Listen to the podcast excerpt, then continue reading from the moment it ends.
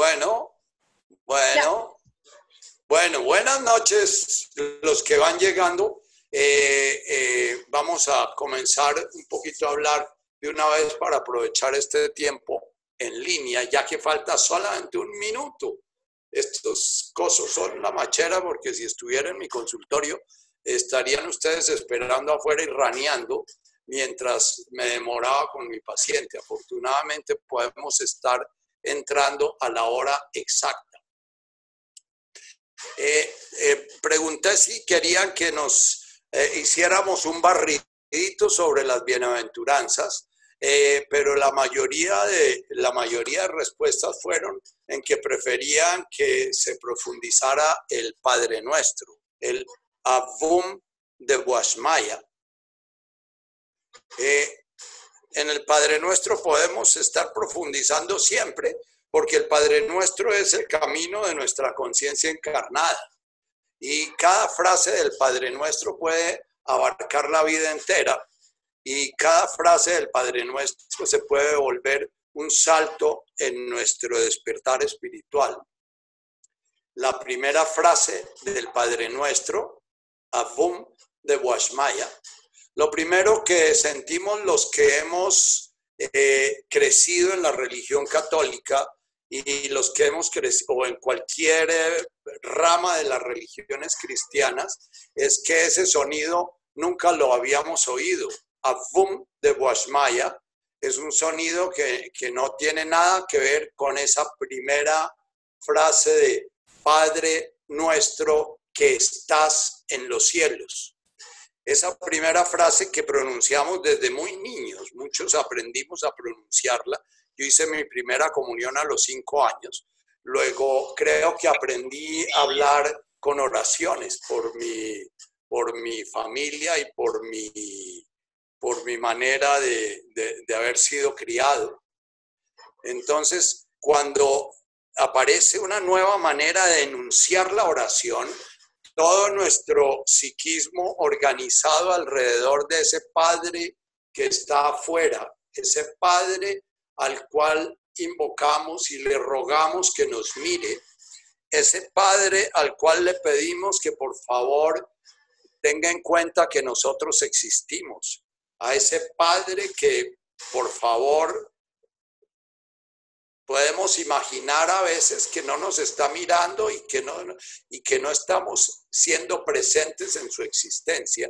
Este Afum de Washmaya, Afum es una presencia inmanente que está dentro de cada criatura, dentro de cada criatura humana, dentro de cada criatura vegetal, dentro de cada criatura mineral, dentro de cada planeta. No, dentro, se está manifestando en eso. Entonces, lo primero que nosotros comenzamos a tener una dificultad cuando nos comenzamos a meter dentro de la oración como algo que vivimos, como algo que estamos eh, sintiendo y respirando, es que tenemos que salirnos de la cabeza. Eh, eh, nos decía nuestro director de exégesis en el seminario que para poder entender a Jesús tocaba desenrollarse la cabeza de occidental y enrollarse una cabeza de oriental, una cabeza de beduino.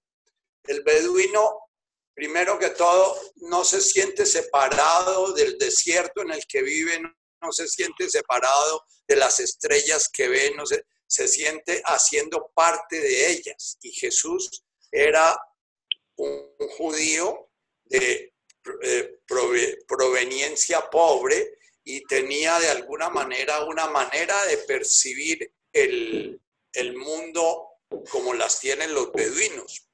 Entonces, eh, nuestra visión occidental griega de una ser Dios que está separado de la creación y que desde su ser crea otro ser, que es la creación, que es distinto de él, es una visión que la llevamos tan arraigada eh, tan profundamente arraigada que cuando nos comienzan a hablar los orientales de que el mundo externo y el mundo interno son lo mismo, de que la subjetividad y la objetividad son lo mismo, nos cuesta un trabajo inmenso, se nos rompe la cabeza tratando de concebir eso. Es como cuando eh, eh, acostumbrados a nuestra física newtoniana, comenzamos a leer conceptos de la física cuántica, no nos entran en la cabeza.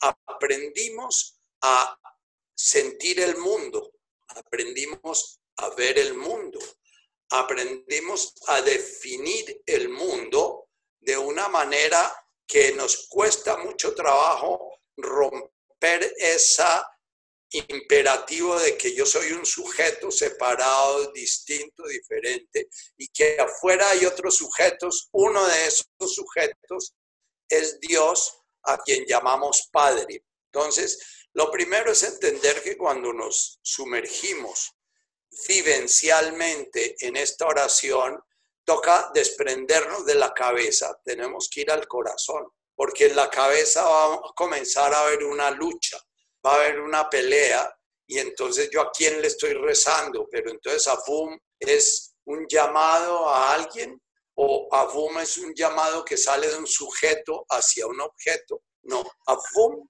es una invitación a nuestra conciencia a sentir la presencia divina, a sentir la presencia de ese ser que se está permanentemente manifestando en absolutamente todas las formas que podemos ver, sentir, oír, pensar, emocionalmente, padecer. Ese abum de alguna manera está tan presente, tan presente que no lo vemos, porque ya somos ese abum.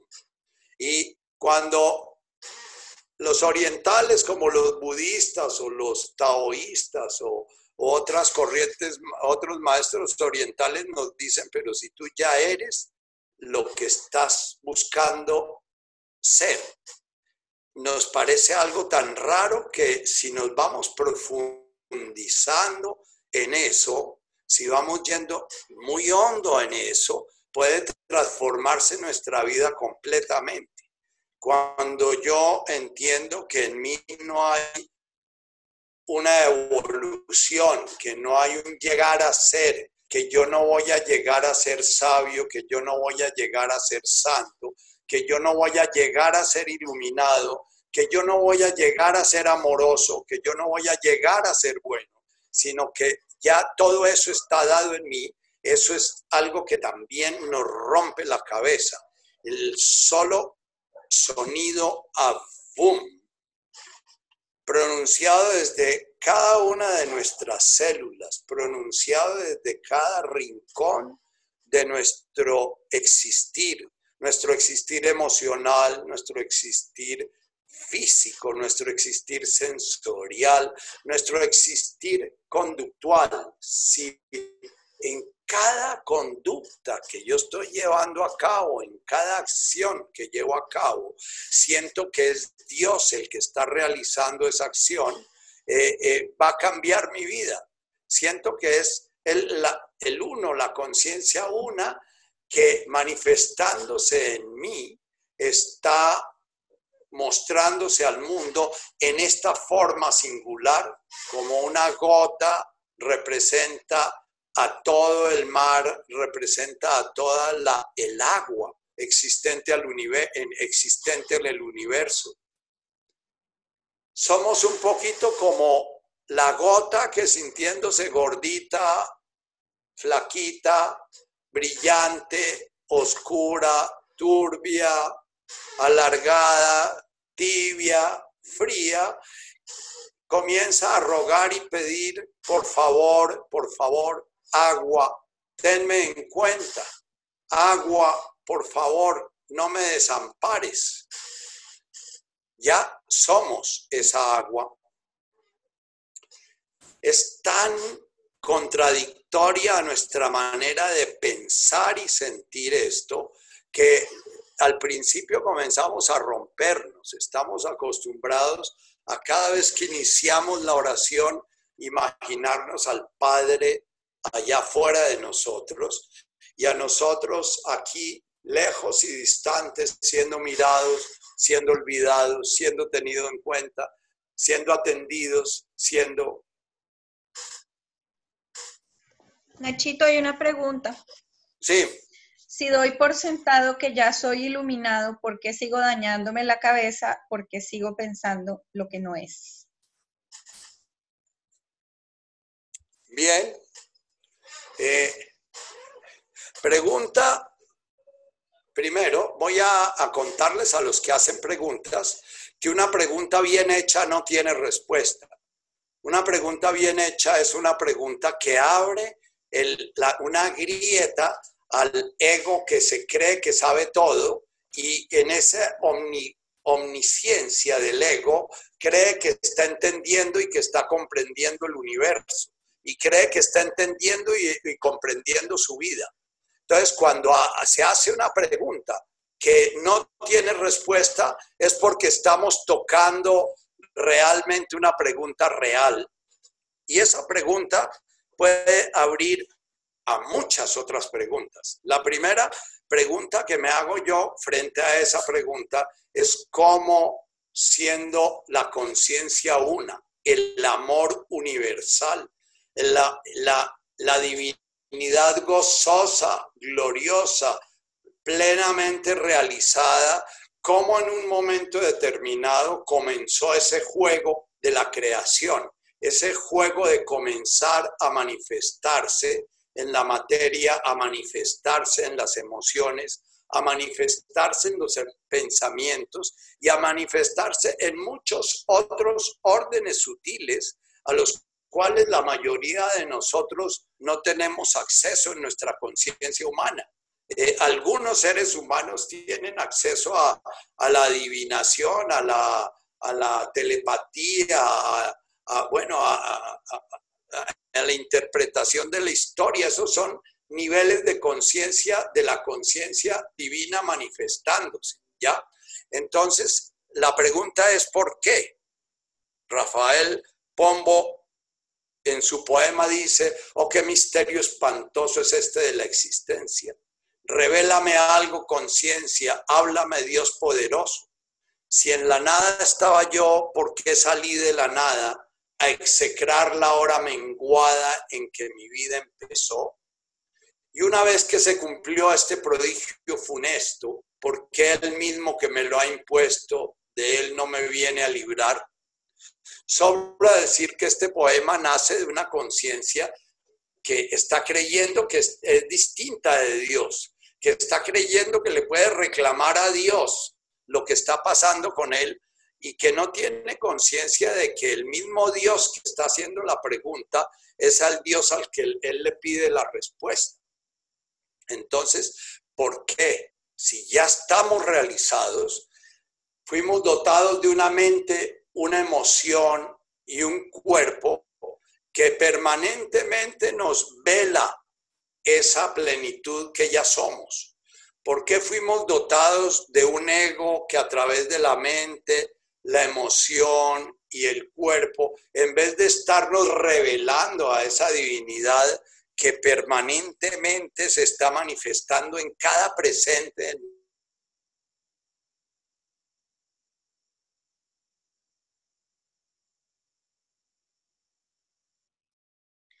Vamos a ver qué pasó con Nachito. ¿Ustedes me escuchan bien a mí? Pónganme dedito arriba si me oyen bien a mí. Sí, te escucho perfecto. Dale, espérate, voy a llamar al Nachín a ver si es que se le cayó su... Denme un segundito mientras aparece Nachito otra vez, que creo que sigue hablando solo. Espérense, ya le aviso. Espérenos un momentito.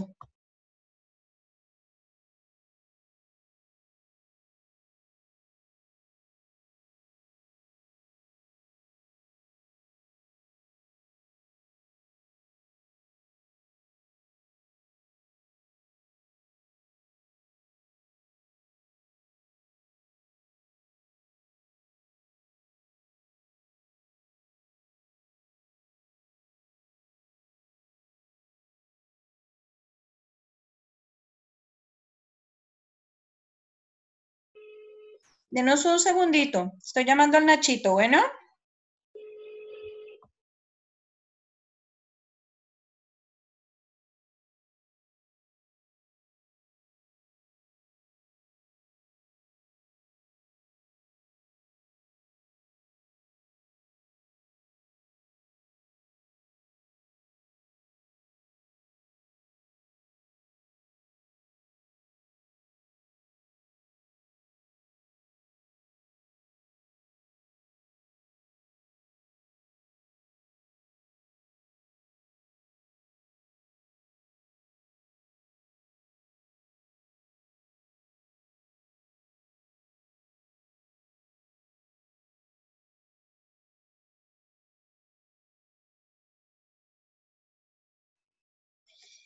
Nachito no se ha dado cuenta que se ha salido, les cuento. Yo creo que él sigue hablando solo.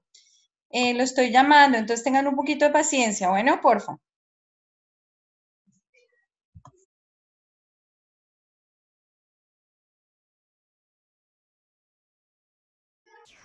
Sí, ya llamé a Esperanza y ya llamé a Nacho y no contestan, entonces eh, estoy en eso.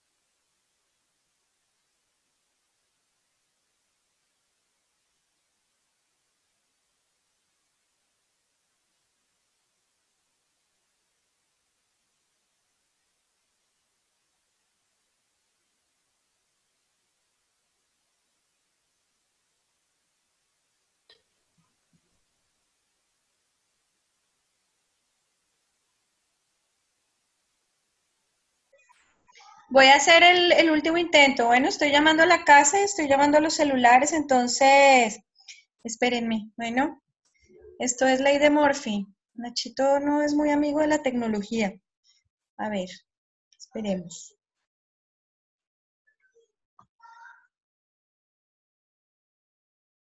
Que, que, que es que no quiere que siga hablando, pero bueno, se llama paranoia eso.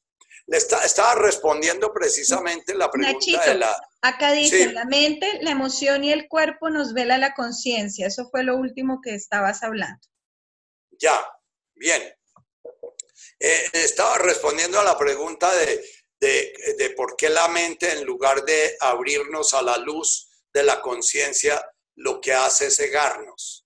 Eh, eh, en principio es la misma pregunta de por qué el, por qué la divinidad plena, llena, realizada, amor puro, eh, gozo perpetuo, decide manifestarse en un universo con tanto sufrimiento, con tanto dolor, con, tanto caos. ¿ya? Eh, las preguntas reales, como les decía antes, no tienen respuesta porque las preguntas reales nos abren al misterio. Y el misterio es precisamente lo que ofende al ego. Es ese espacio donde el ego no se siente eh, pez en el agua, sino que se siente que lo sacan del agua y que se está ahogando. Entonces, eh, eh, no te puedo responder la pregunta. Lo único que te puedo decir es que esa mente, esa emoción y ese cuerpo que están hechos precisamente para un día despertar y ponerse al servicio de la conciencia, al principio se ponen al servicio de la supervivencia del animalito en el cual encarnamos, en una forma que yo llamo el ego. El ego es la forma como la conciencia psíquica organiza la información, organiza la forma de percibir el mundo, la forma de relacionarse con el mundo para sobrevivir. Pero en, el, en los animales eso se hace en forma instintiva. Cuando una mariposa monarca termina su periodo de pupa y sale a la luz, hay en ella una marca en sus instintos que la llevan a hacer su gran migración. Eh, no, ella no sabe por qué ni para qué. El, eh, sencillamente Malkutaj, como vamos a ver posteriormente si seguimos profundizando en esta oración, Malkutaj está manejando su historia y la está llevando. A los seres humanos nos dieron la posibilidad de crear una imagen de nosotros mismos y crear una imagen del mundo en el cual creamos la imagen de nosotros mismos y del mundo separados, ¿ya? Y nos dieron la ilusión del libre albedrío. Todos cada uno de nosotros es como una monarca volando su vuelo, el que tiene que volar, pero todos con la ilusión de que estamos haciendo lo que nos da la gana. Todos con la ilusión de que realmente somos nosotros los que estamos decidiendo sobre nuestra vida. Es sencillamente ese orden del universo, esa divinidad manifestándose, la que está marcando el qué hacer de nuestras existencias. Pero así como el Avum, que es un concepto que tiene que pararse, bajarse al corazón, por eso la danza, eh, ¿no están oyendo? Nachito, hay Flor Agua Centro, les he puesto el micrófono varias veces en silencio y lo activan otra vez. Porfa, apaguen su micrófono, ¿bueno? Ya, Nachito, sí. Bueno, si no oyes, me dices, Tatica. Eh, Oímos perfecto. La... Bien, muy bien. Entonces, así como Avum nos rompe la cabeza desde el punto de vista de nuestro conocimiento, porque eh, nosotros creemos entender el universo, más los científicos, ahí les envié al chat de coronavirus una, charla de Ginás al lado de una charla de Mojica, para mostrar cómo es la soberbia científica del ser humano. Eh, el, el, el, Malkutaj es un concepto, digamos, es una vivencia que va a romper nuestra ilusión de que somos nosotros los que decidimos lo que hacemos, para dónde vamos, de dónde venimos, con quién nos casamos, con quién nos separamos. ¿ya? Eh, por ahora vamos vamos a trabajar en la FUM, que es un poco la dimensión encarnada en la conciencia mental, el conocimiento, el comprender que cada uno de nosotros es la manifestación, que cada uno de nosotros es de Boash, Maya, y que el, la última palabra que suena a la misma sonido del sánscrito maya, que es ilusión, es, nos va a llevar a ese, a ese sonido que nos recuerda nuestro origen, nos recuerda la divinidad que estamos manifestando, nos recuerda ese ser que realmente nos da nuestro yo soy fundamental. Porque eh, dentro de la corriente Advaita, que es una corriente que perfectamente puede ser eh, suscrita por Jesús. Eh, la corriente Advaita dice que la pregunta fundamental que no tiene respuesta es ¿quién soy yo? Si yo me respondo soy mis pensamientos, no, no soy mis pensamientos porque yo estoy cambiando permanentemente de pensamientos. Y los pensamientos que tenía yo cuando hice la primera comunión no tienen nada que ver con los pensamientos que tengo ahora el universo mental que poblaba mi, mi, mi mente de niño no tiene nada que ver con el que pobla mi mente ahorita el universo mental que poblaba mi mente a mis 30 años, donde me quería meter de guerrillero porque es que estas injusticias del mundo y que le habían robado las elecciones a, Rojas Pinilla y yo era pinillista y entonces no nos íbamos a dejar. Ese universo mental no tiene nada que ver con el universo mental que en este momento está apareciendo en mí en cada presente. Entonces yo no soy mi pensamiento en absoluto pero mi conciencia sí puede contener ese pensamiento y darse cuenta de cuál es ese pensamiento. Mi conciencia es afum, mi conciencia es ese espacio que permanentemente está manifestándose en fenómenos mentales. No soy mi emoción, mis emociones hoy en día son completamente distintas a las emociones de ese niño de cinco años haciendo la meditación, la, primera comunión a escondidas, porque sentía que si Dios no lo miraba y si Dios no lo veía, estaba perdido y desamparado en este mundo. Y entonces quería traer al Padre adentro de su cuerpo porque lo sentía muy lejos. Y, y, me volé de la casa de mi abuelita donde vivía en Buga y fui, hice la, primera comunión escondidas porque quería tener a Dios adentro, porque estaba desgarrado por dentro de soledad.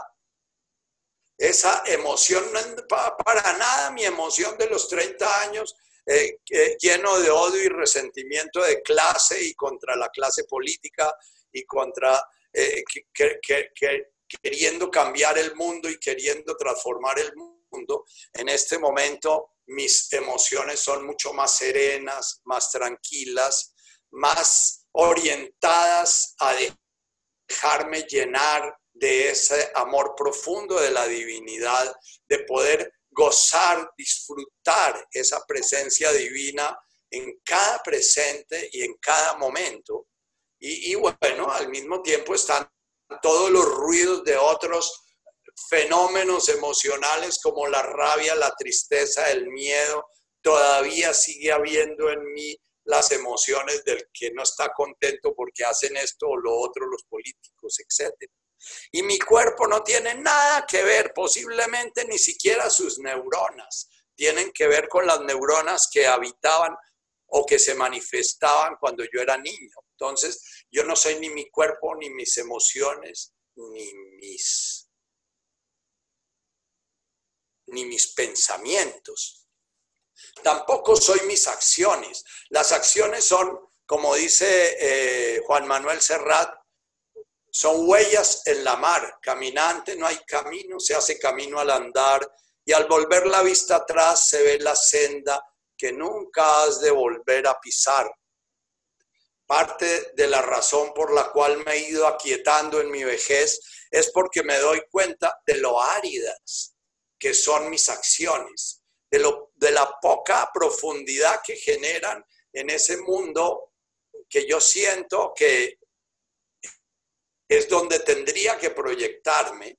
Para proyectarme en ese mundo, es cuando pienso en proyectarme en ese mundo y cambiarlo, es porque me desconecté de la conciencia de Afum, me desconecté de esa conciencia de que yo ya soy lo que estoy buscando ser y que ya el mundo es lo que es y que cualquier energía que yo invierta en cambiar el mundo que me rodea es una energía perdida porque es una energía que está sencillamente tratando de cambiar la realidad que es. Avum de Boas Maya implica plantearnos que cada presente es una manifestación divina y que en cada presente se nos da el chance a ese de Maya de ser consciente de ese que hay en su centro. Esa palabra de Maya es una palabra que tiene mucha sonoridad. Eh, eh, para los nómadas de del Medio Oriente, de Wash Maya, ellos veían los cielos llenos de estrellas, ellos veían el desierto eh, movido por la arena y, turbulento, ellos veían eh, lo que no comprendían, veían un eclipse, veían, y a todo eso lo llamaban de Wash Maya. y a lo que era ellos mismos, lo que era sólido, la comida que se comía, y su cuerpo lo llamaban arja, la tierra. ¿ya? Entonces, eh, eh, de todas maneras, este de Boash Maya representa todo lo que se manifiesta en el plano sutil de la mente, en el plano emocional y en el plano físico y en el plano conductual. Cada acto que llevamos a cabo es una manifestación divina. Abum de Washmaya. Ahora, Abum de Washmaya, estos dos primeros sonidos deben ir cargándonos cada momento y en cada presente. Es Abum de Washmaya, respirarlo de tal manera que yo esté recordando mi origen, recordando mi origen, no olvidarme de mi origen. Si yo no me olvido de mi origen, no me aterro con el coronavirus, ni, me aterro si no puedo volver a hacer consulta, ni me aterro si mis cuentas bancarias se acaban, ni me aterro con nada de esas cosas, porque todos esos son como fuegos artificiales que se están presentando en el mundo de la conciencia que de alguna manera percibe el universo a través de una ventanita chiquita que llaman Nacho Vergara o que llaman Nacho, ¿ya?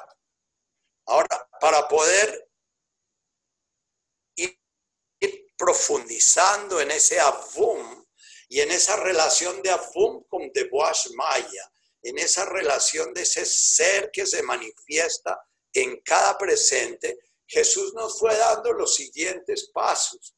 El Netkadach Shimoch, de Temalkutah,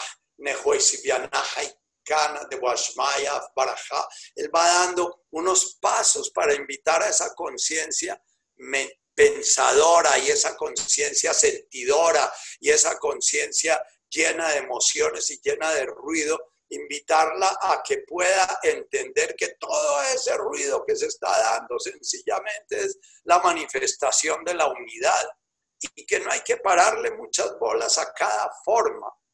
Dice el Shinjin Mei, si el espíritu genera una singularidad, por ínfima que sea, o sea, si el espíritu, que es la conciencia contemplándose en su manifestación, decide mirar a un objeto y quedarse anclado en ese objeto, el cielo y la tierra quedan separados por una distancia inalcanzable en el momento en que cada conciencia encarnada, esa conciencia una, se fija, es como cuando yo estoy amando a todos mis prójimos y de golpe aparece una mujer que me hace un cambio de luces hermoso y que de alguna manera me invita a que la mire por encima de las demás, eso se llama enamoramiento. En el momento en que me enamoro, el cielo y la tierra desaparecen. ¿Por qué? Porque quedo sumergido en esa singularidad. La conciencia pierde espacio, la conciencia se concreta, se concreta, se concreta y queda atrapada en una individualidad que fue la forma en que comenzó su camino. La conciencia comienza su camino en el, la relación que tiene el ser niño con su madre. En ese momento la conciencia que viene del pleroma, que, que viene de un espacio abierto, infinito, comienza a crear la diferencia entre yo y tú y crear la diferencia entre mi madre y yo. Eso comienza a crearse después de los siete meses, seis meses. Y esa creación de esa conciencia de yo soy distinto de mamá se va a llamar el, la primera semilla del ego. El ego va a comenzar a crear esa que llamamos identidad con ese cuerpo al comienzo, en los primeros años de vida, después con ese mundo emocional y después con ese mundo mental. Podríamos profundizar muchísimo en qué es lo que pasa en esa conciencia individual y cuál es la historia de esa conciencia individual y cómo hay unas conciencias individuales que pasan toda su vida entera protegiendo esa individualidad y protegiendo esa diferencia y protegiendo y cómo hay otras conciencias como la de los maestros que despiertan, que en un momento determinado entienden que si el grano no muere y el grano no cae a la tierra, no puede germinar. Que si el ego no, de alguna manera no se rompe, no puede dar su fruto, no puede dar el fruto de ponerse al servicio de esa conciencia una. El Padre nuestro y las bienaventuranzas son unas enseñanzas generales para irnos diciendo pasos importantísimos. Pero el segundo paso precisamente, que se llama Netkada Shimoch, nos habla precisamente de dejar que esa semilla del ego, soltar esa semilla del ego y que caiga en la tierra y que la tierra la destruya para permitirle germinar y germinar a otras formas de conciencia. La conciencia egoica puede ser una conciencia que nos recuerda la conciencia del gusano. El gusano en un momento determinado se siente impelido a meterse entre, entre la pupa para poder hacer su metamorfosis y terminar su metamorfosis cuando sale de la pupa siendo mariposa. Eso mismo nos pasa. Nosotros iniciamos dentro de, dentro de una cápsula que es nuestro útero y después ese útero lo vamos reemplazando por nuestro ego, que es eh, eh, con el que nos identificamos como hijos, como padres, como hermanos, como ya. Entonces, pero vamos a dejar ese paso un poco para el Netkadach y después para la segunda parte con el Basojlan, que es precisamente el permitirnos deshacer en la pupa que hemos creado, que llamamos ego, esa pupa que nos tiene prisioneros en una manera de percibir el mundo de forma oscura, sufriente, dolorosa, codiciosa, vengadora, etc. Afum de Washmaya. Cada vez que respiramos y estamos recordando esto, es posible que vaya entrando esto como un,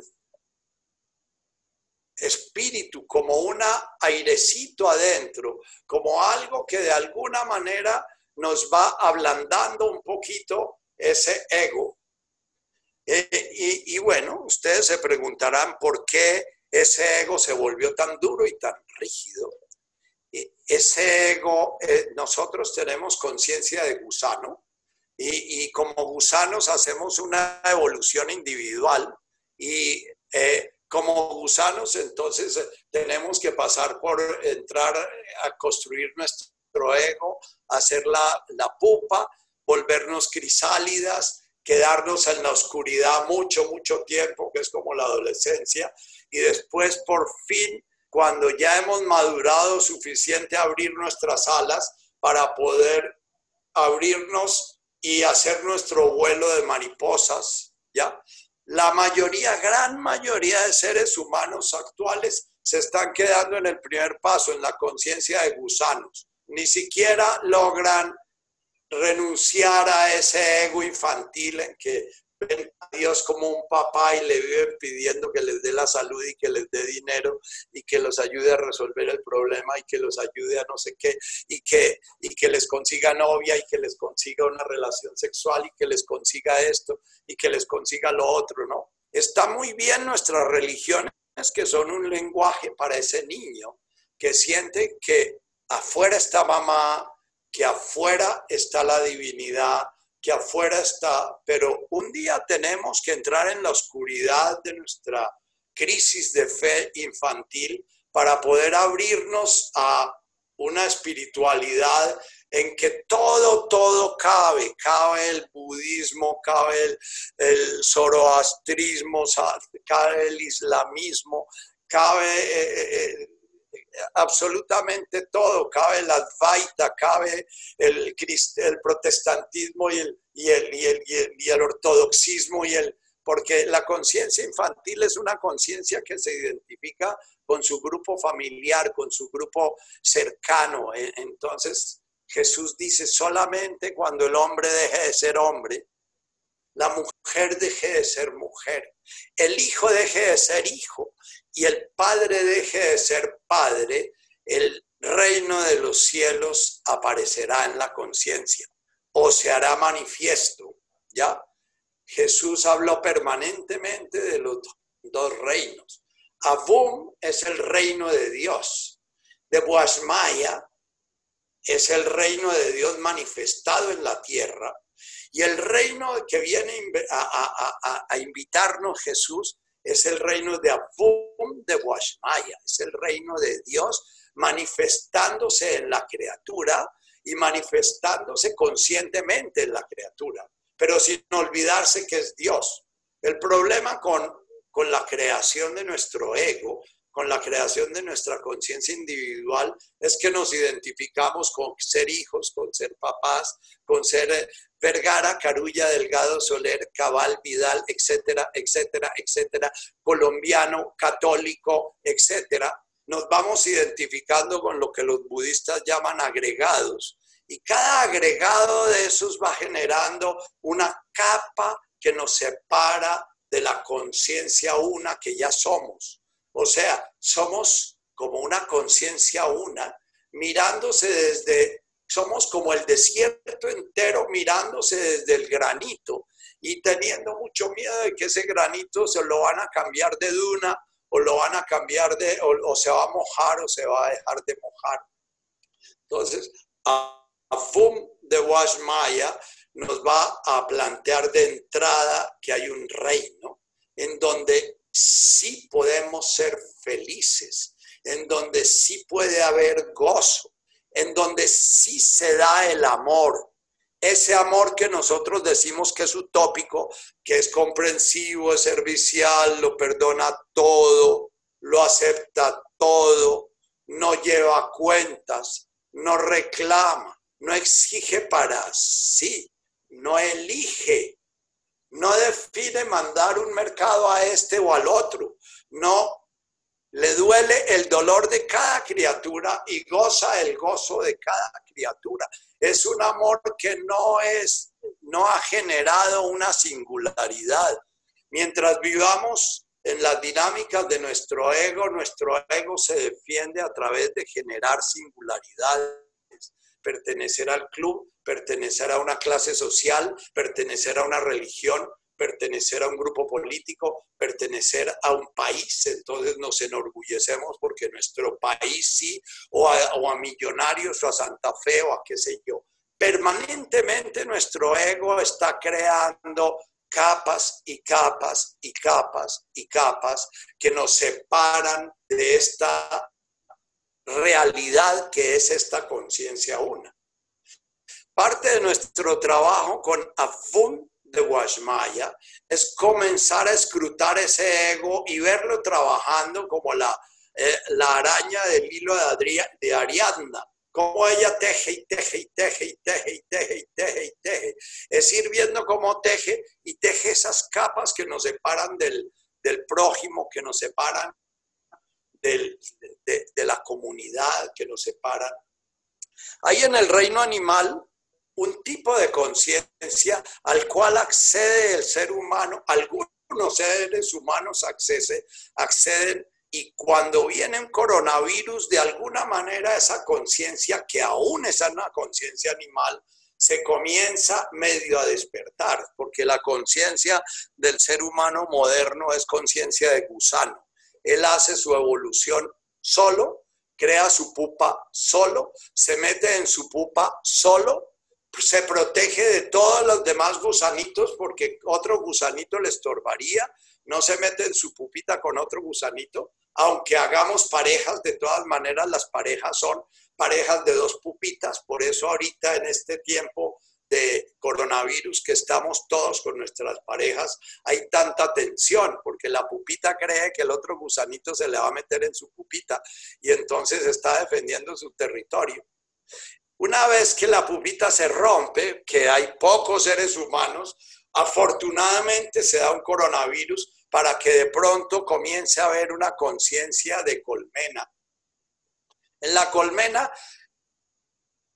El alvéolo no lo construye el gusanito, el alvéolo se lo regalan ya a la abejita hecho. El alvéolo lo construye el sistema social y le entregan un alvéolo y en ese alvéolo la reina pone el huevito y ese huevito va a recibir el alimento de las nodrizas, que es como la mamá, y entonces después lo tapan, ese huevito con todo su alimento y la, el huevito nace la, la larva y la larva se desarrolla hasta que nace.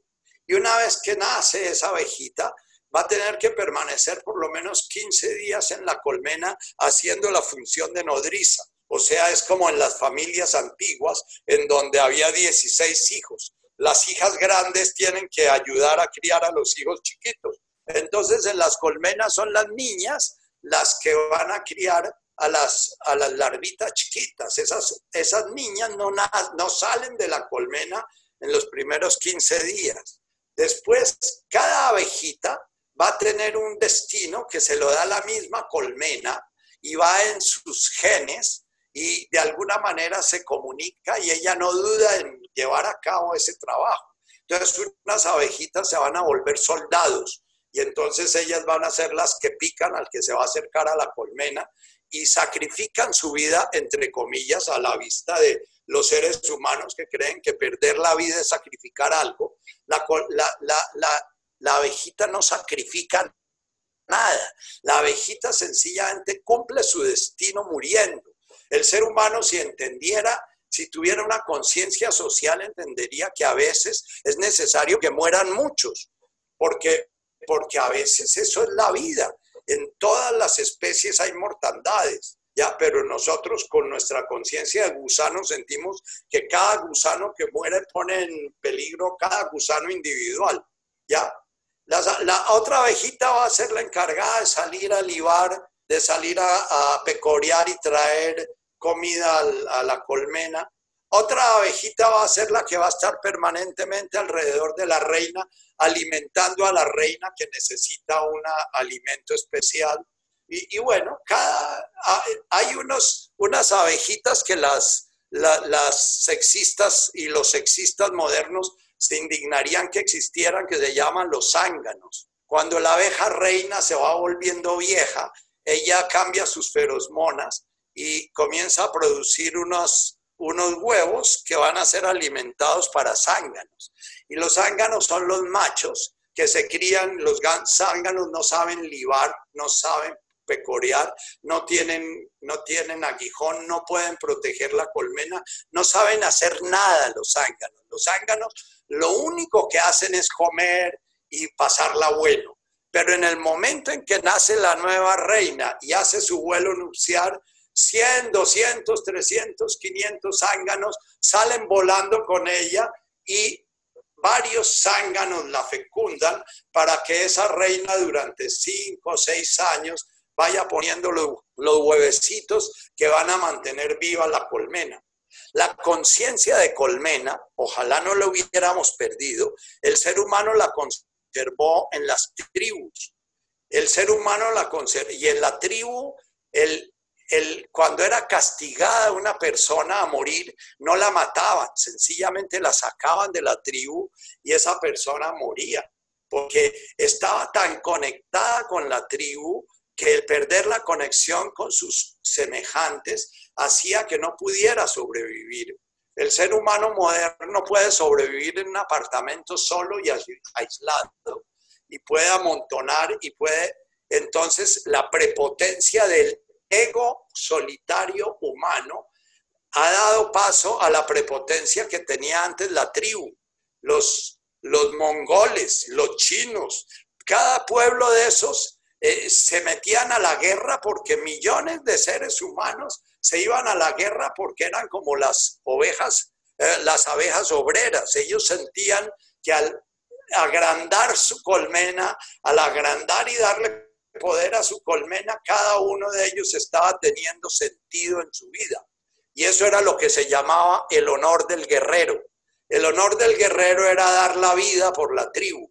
Hoy en día no tenemos ni siquiera, hay unos poquitos ancianos en Texas que le dijeron al, doctor Trump que ellos no querían que se hiciera eh, eh, cuarentena porque ellos aceptaban morir en, bien de la patria, en bien de la colmena de Norteamérica y que entonces ellos sentían que ya habían vivido suficiente vida y que no valía que les protegiera, la pena que les protegieran a ellos la vida.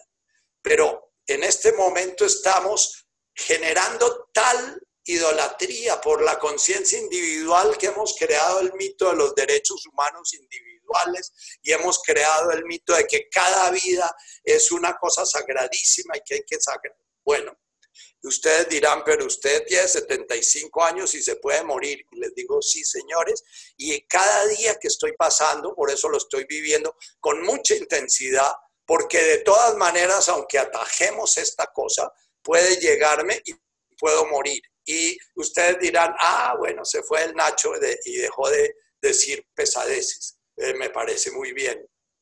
Entonces, boom, cuando ustedes van desde Guasmaya, conectando con Abum, van entendiendo que cada una de las criaturas que se están manifestando está interconectada con Abum o es manifestación del mismo Abum y que no hay una tierra y un sol y, y unas estrellas separadas, sino que todo es lo mismo y que en cada espacio el contexto en el cual la divinidad se contempla y goza su manifestación es distinto, único e irrepetible.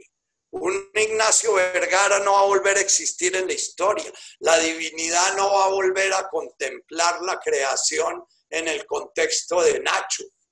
La divinidad no va a volver a contemplar la creación en el contexto de cada lombriz.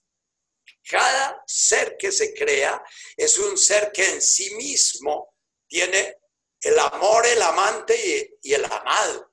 El creador, el objeto creado en el cual está él manifestándose y el acto de amar y gozar eso. Por eso el sentido profundo de la vida es el gozo infinito.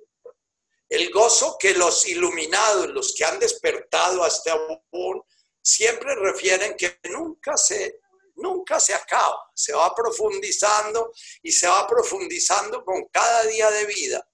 La muerte para una persona que pudo despertar durante su vida encarnada va a ser absolutamente una circunstancia muy pasajera porque ella ya está instalada en su conciencia.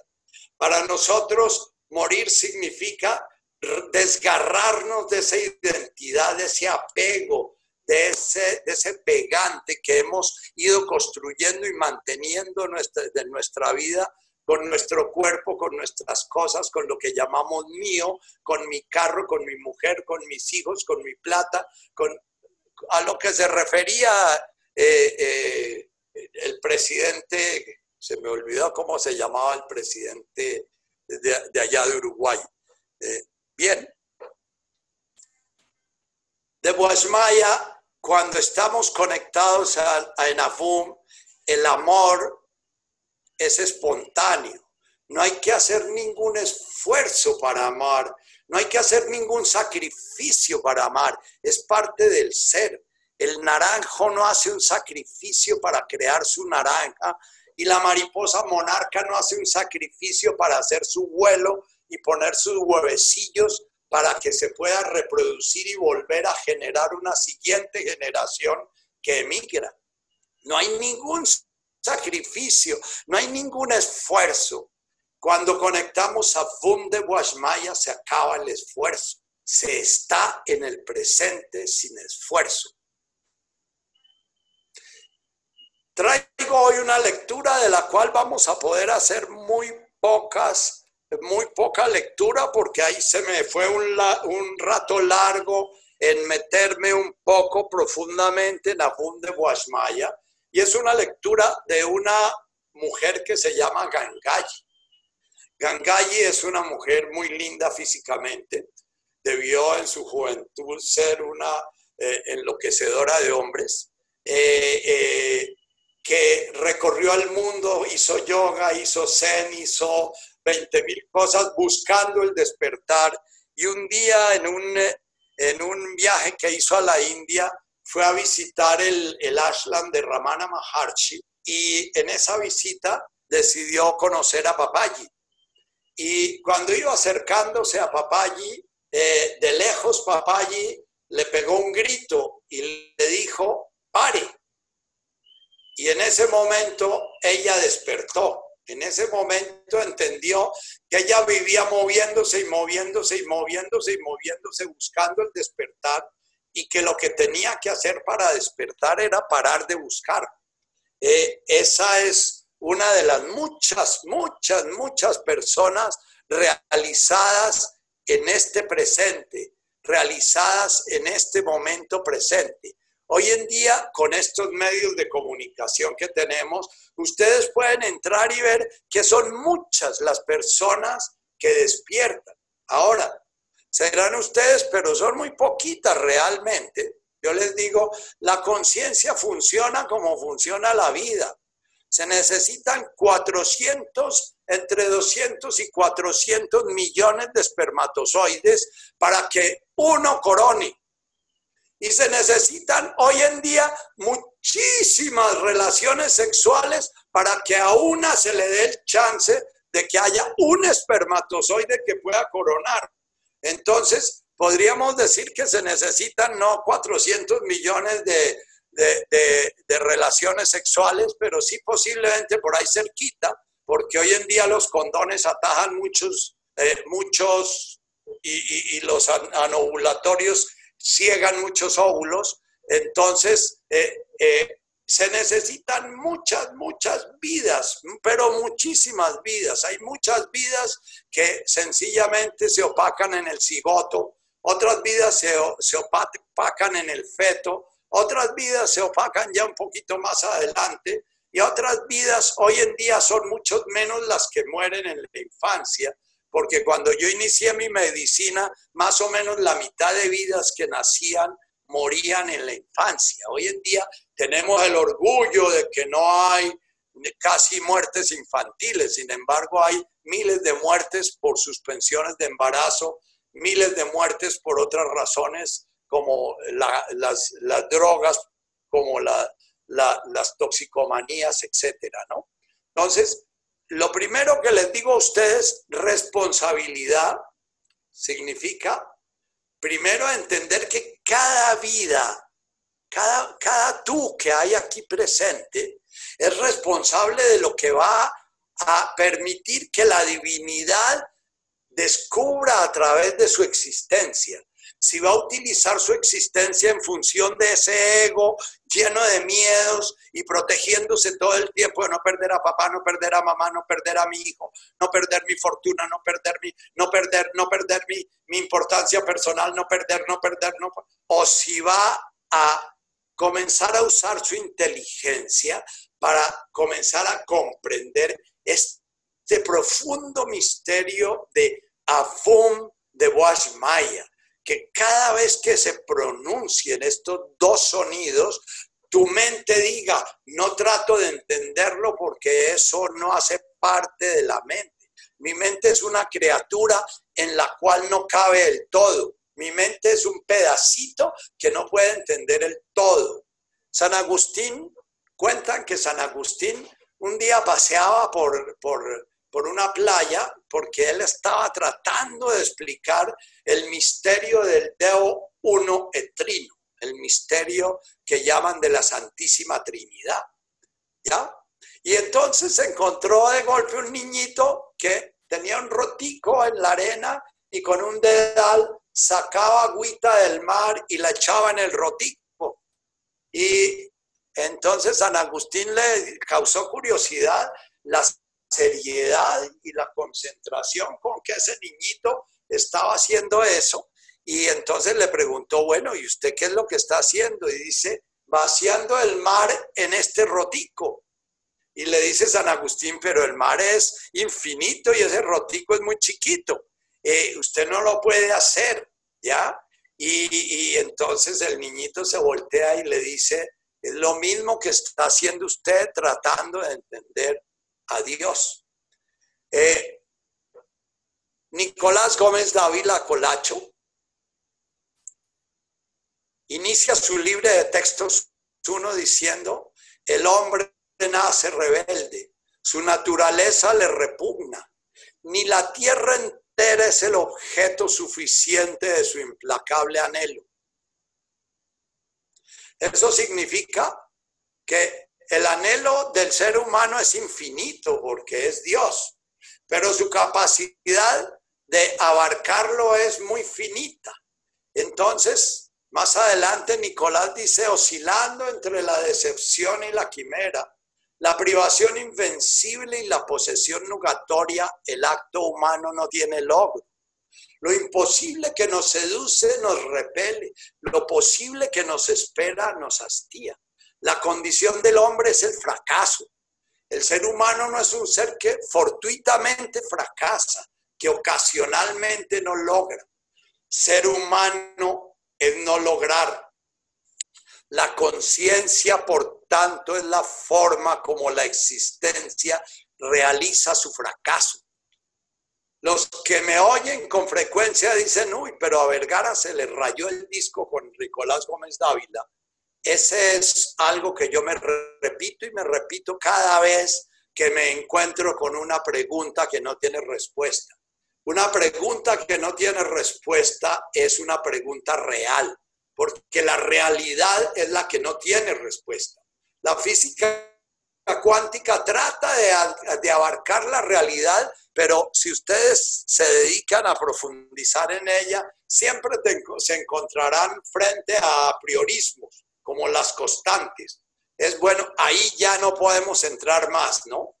Eh, como la fuerza de gravedad, y si hay gravitones, no hay gravitones, o si es el espacio que se curva o no se curva, o si qué sé yo. Cada vez se buscan más explicaciones, pero cada vez fracasamos más ante ellas. ¿Y cuál es el sentido del fracaso? Es que el grano del ego, ese granito que hicimos para sobrevivir en nuestra infancia, pueda caer en la tierra de la realidad y permitir que la tierra lo mate para que pueda germinar y dar frutos. La mariposa tiene que poder salir de la pupa la mariposa tiene que poder romper su ego, que es la pupa, para poder volar y seguir de alguna manera el malkutaj, el orden divino que la llevará a un sitio que ni ella conoce, ni sabe qué es, ni sabe por qué va allá. Realmente, cuando estamos abiertos a esta conciencia, no sabemos ni por qué estamos viviendo en un sitio, ni por qué estamos viviendo con una persona, ni por qué estamos viviendo dando conferencias o haciendo consulta, ni por qué la vida nos pide cambiar en un momento de pareja o cambiar en un momento de ciudad o cambiar, eso no lo sabemos. Si queremos siempre estar dando una explicación, nos perdemos. Vamos a ver que en esto se basa el tema al kutaj, que es entender que nosotros no somos los que manejamos nuestra vida, que la vida es de Washmaya, es un espacio, es un jardín, es un Sivianaja, Cana de Washmaya Barajá, es un Metul Delaje Malkutaj, es un mundo de manifestaciones donde nuestra conciencia es tocada y golpeada para despertar. Preguntas. Nachito, acá preguntan, por eso la meditación es importante, ¿por qué empezar a entender que siempre fracasamos? ¿Esa es la relación? Bien, la meditación es hacer nada para nada. Porque nadie aprende a meditar, nadie medita bien, nadie logra meditar. La meditación es una ofensa para el ego. Meditar es sentarse en una postura que teóricamente debe ser correcta, pero que permanentemente se está perdiendo, atendiendo a la respiración atendiendo a la respiración normal y natural, pero el solo atender a la respiración hace que el ego, hambriento de control y adicto al control, comience a controlarla, porque el ego no es capaz de relacionarse con una realidad sin tratar de controlarla, sin tratar de dirigirla, sin tratar de decir cómo debe ser. ¿Ya? Entonces, en la, en la meditación nos sentamos en una postura que los que han oído y han leído de la meditación saben que es la espalda recta, pueden hacer flor de loto o no loto, en que la coronilla y el coxis están en una perpendicular y eh, estar atendiendo a esa postura y atendiendo a la respiración y atendiendo a lo que está aconteciendo en el cuerpo. Es un aterrizar en el mundo sensorial y después atendiendo a lo que está pasando en nuestras emociones. Y por último, atendiendo a lo que está pasando en nuestra mente. Pero nos vamos a dar cuenta que muy rápidamente nos distraemos, nos perdemos. Los Advaitas dicen que uno nunca deja de estar consciente.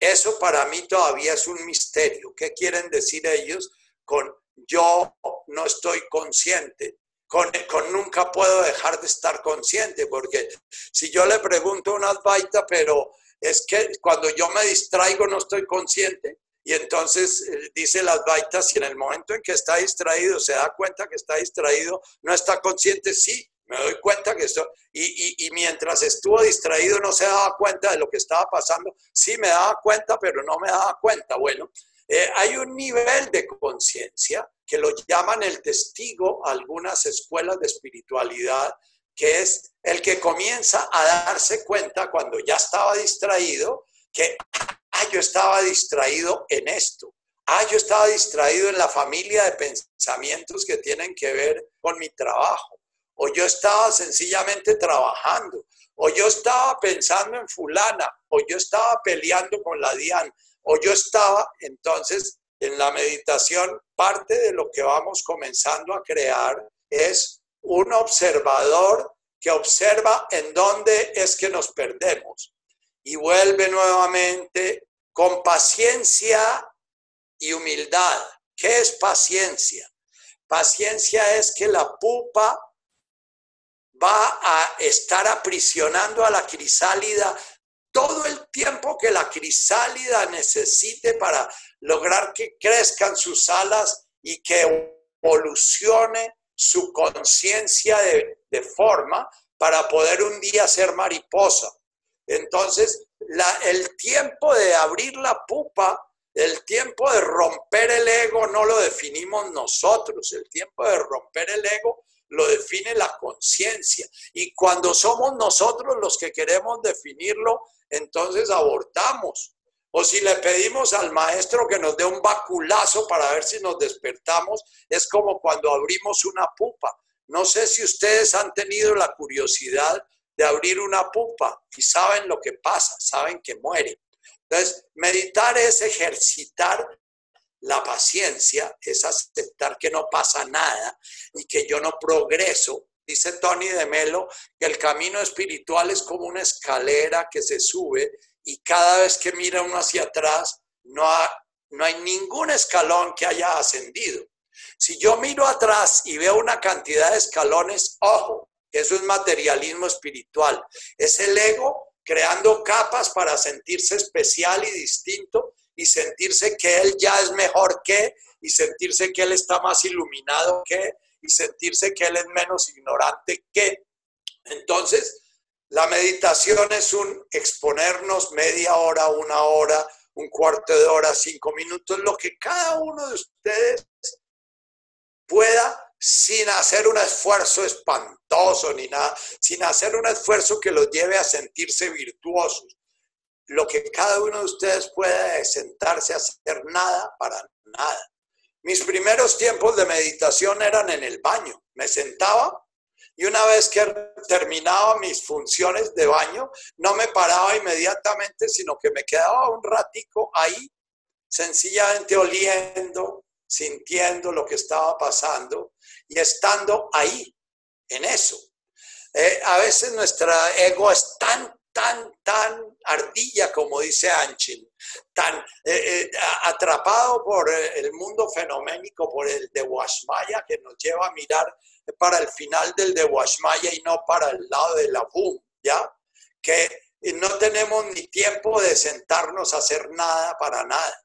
Hoy en día, para mí es religioso el levantarme, hacer mi forma de tai chi, hacer mis salutaciones al sol y sentarme mínimo 20 minutos. Y al acostarme hacer mínimo 20 minutos de nada para nada. Y entonces puedo cabecear y puedo estar distraído o recordando la película que acabo de apagar o peleando con la alcaldesa porque me hizo hacer o porque no me hizo hacer, o alabando a la alcaldesa porque merece aplausos, o qué sé yo, pero entonces cuando me doy cuenta digo, ah, estoy con la alcaldesa, ah, estoy viendo la película, ah, estoy trabajando, ah, estoy pensando en la meditación del lunes, en qué voy a hablar en la meditación del lunes, ah, eso es meditar, hacer nada para nada, para darnos un espacio. Meditar es Netkada Shimoh. Vamos a trabajar un poquito más en qué es la meditación, en la frase de Netkada Shimoh. Netkada Shimoh es la invitación que nos hace Jesús a meditar, a silenciarnos, a callarnos, a cerrar nuestros ojos, a dejar de leer, a dejar de oír cosas, a dejar de recibir información, a dejar de hacer cosas. Eh, Richard decía que eh, Chopra escribía la mitad de sus libros en la meditación. Entonces él creía que eso no era meditar. Y yo estoy de acuerdo con Richard. Si yo me pongo a meditar escribiendo libros, no estoy meditando, estoy escribiendo libros o estoy preparando conferencias. Cuando vienen a mí ideas o intuiciones que vienen muchas y muy valiosas.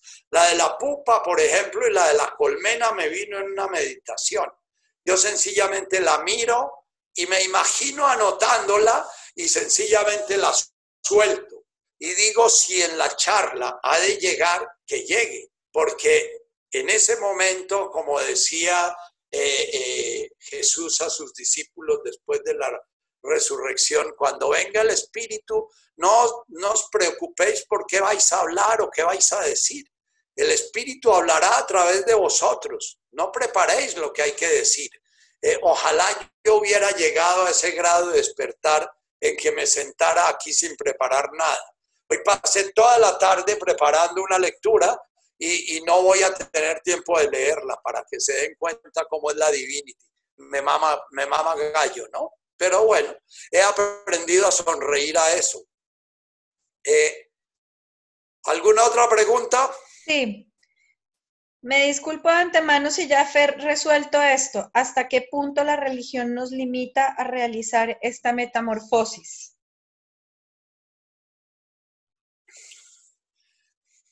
Espero no entrar en polémicas porque hay muchas, muchas personas que necesitan estar todavía dentro de la pupa, necesitan estar todavía dentro de, dentro de la cápsula que los contiene, no, no aceptan el vacío del espacio. Cuando yo hice mi crisis religiosa, la hice a raíz de que eh, me separé de mi primera esposa, con la cual me había casado por la iglesia, y al separarme de esa primera esposa y vivir con mi segunda compañera en adulterio y concubinato, mi padre me separó de la clínica, me echó de la clínica, porque no podía permitir que un adúltero dirigiera una obra que él había hecho en nombre de Dios. Eh, hice una crisis de fe muy profunda en ese entonces y viví una angustia muy profunda. Y muchos de los que me han oído y de los que me de alguna manera han leído mis escritos, eh, eh, han oído esta, esta anécdota. Siendo ya un buen ateo, porque de alguna manera sentía que esa pupa me había dejado atrapado y ahora era lanzado al vacío sin ningún recurso y preguntándome cuál era el misterio espantoso de la existencia, ¿ya? Y con ganas de, morirme y sin el miedo que tenía cuando era suicida a que me iba a eh, ir al infierno, miedo que me protegió de suicidarme en mi juventud. Eh, eh, estaba como muy, muy, perdido en ese vacío. Y estando en Brasil en un congreso de una, de una técnica, de una disciplina, vamos a leer, cuando leamos este escrito que lo voy a leer de todas maneras en la próxima reunión para ampliar un poquito este concepto de la boom de Boasmaya, eh, eh, eh, estando en ese con, de, análisis transaccional, me invitaron estando en Buenos Aires a ir a, a, Río Janeiro a hacer una exposición sobre el trabajo con psicóticos, o sea, con locos, con análisis transaccional. Pero yo no tenía dinero, entonces la persona que me invitó me ofreció que me daba el hotel y, con lo que daba el hotel, que era el, café de la mañana, que era el desayuno. Entonces yo me levantaba muy temprano, desayunaba mi desayuno, todo el tiempo que tenía el café de mañana abierto, comía y comía y comía y comía y me llenaba la barriga como, huérfano. Y entonces después pasaba todo el día sin comer nada. Y un día eran las dos de la tarde y estaba ensoñando al lado de la piscina. Y, y eh, en mi ensueño había hambre porque había desayunado a las siete y media de la mañana y una vez que se vacía la panzada, la biología pide nuevamente llenarla. Y de pronto vi pasar unos langostinos por mis narices. Y un mesero con unos langostinos y mi mirada quedó perdida en los langostinos. Me fui detrás de los langostinos. Los langostinos llegaron a manos de una mujer en bikini de 40 años al lado de la piscina muy bella y se los entregaron y yo quedé embebido. Esta mujer, aún la recuerdo, me miró y me llamó con los dedos, con el dedo. y yo me paré y fui como hipnotizado y le pregunté qué. Y me dice, você tiene fome. Eso, usted tiene hambre. Yo le dije, sí. Y ella pasó su dedo por encima de mi brazo y se me rompió todo el universo. Por primera vez sentí que yo era todo y que todo era yo, que todo estaba unido, que todo estaba y sentí un gozo profundo, profundo como nunca lo había sentido. La, en la reflexión que vamos a hacer, habla del orgasmo como un instante de ese gozo, que el ego se lo tira porque cree que el instante se lo produjo el cuerpo y el cuerpo mío y el cuerpo de la otra persona. Ese es un instante en que la biología nos abre al gozo profundo de la existencia y dice que ese es el gozo en el que vive el que despierta. Yo viví ese gozo y a partir de ese momento se generó en mí un llanto imparable, un llanto que duró seis meses. E, era un llanto en que yo sentía que me dolía el universo, pero que gozaba el universo. Y bueno, llegué a Bogotá y mi papá me salió a, recibir al aeropuerto todavía y mi esposa de ese entonces. Y eh, qué sé yo, todavía estaba yo en esos trances. Eh, eh, confieso en público, yo alcancé a traslapar dos relaciones y el ser pecador también me ayudó a aprender a ser, a ser humilde, porque antes pensaba que yo era virtuoso y los demás eran pecadores. Entonces, lo primero que me pregunta a papá es, ¿cómo le fue? Y todo lo que le dije a él y a mi ex esposa fue, ¿qué mujeres? Con un grado de exclamación, ¿no? Estaba pues maníaco, loco.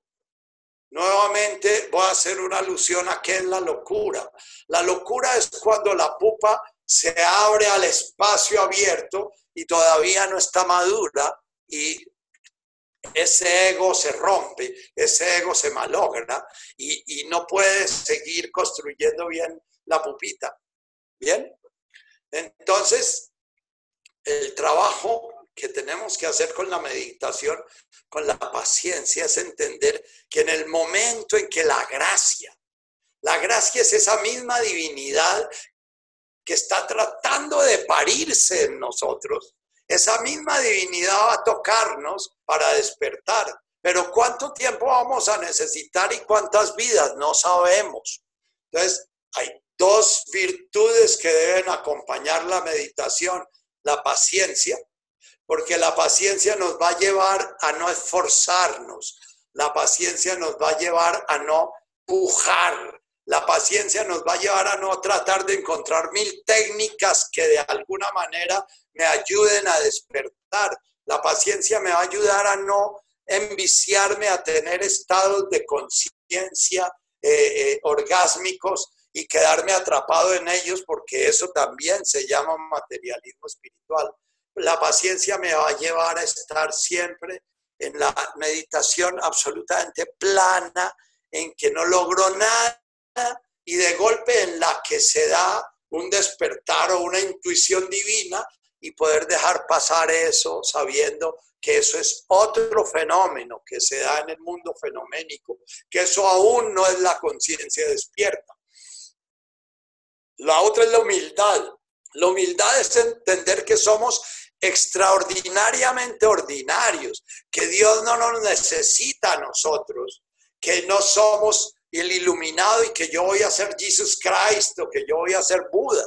Es que yo soy extraordinariamente ordinario y que si el despertar se da en mí es por la gracia, es un don, es, un, es algo que se me da. Por eso al despertar, todos los que despiertan se vuelven gratuitos, gratos. Eh, ellos todo el tiempo están dando gracias y lo que quieren es compartir y decir, mire, a mí me pasó esto, yo les cuento lo que me pasó a mí, pero lo que hago yo no es lo que van a hacer ustedes. Cada uno de ustedes por eso yo recomiendo mucho esa página de no dualidad, no guion dualidad.info. Ahí hay como 500 iluminados modernos que hablan de cómo despertaron y hablan de cómo hicieron su camino.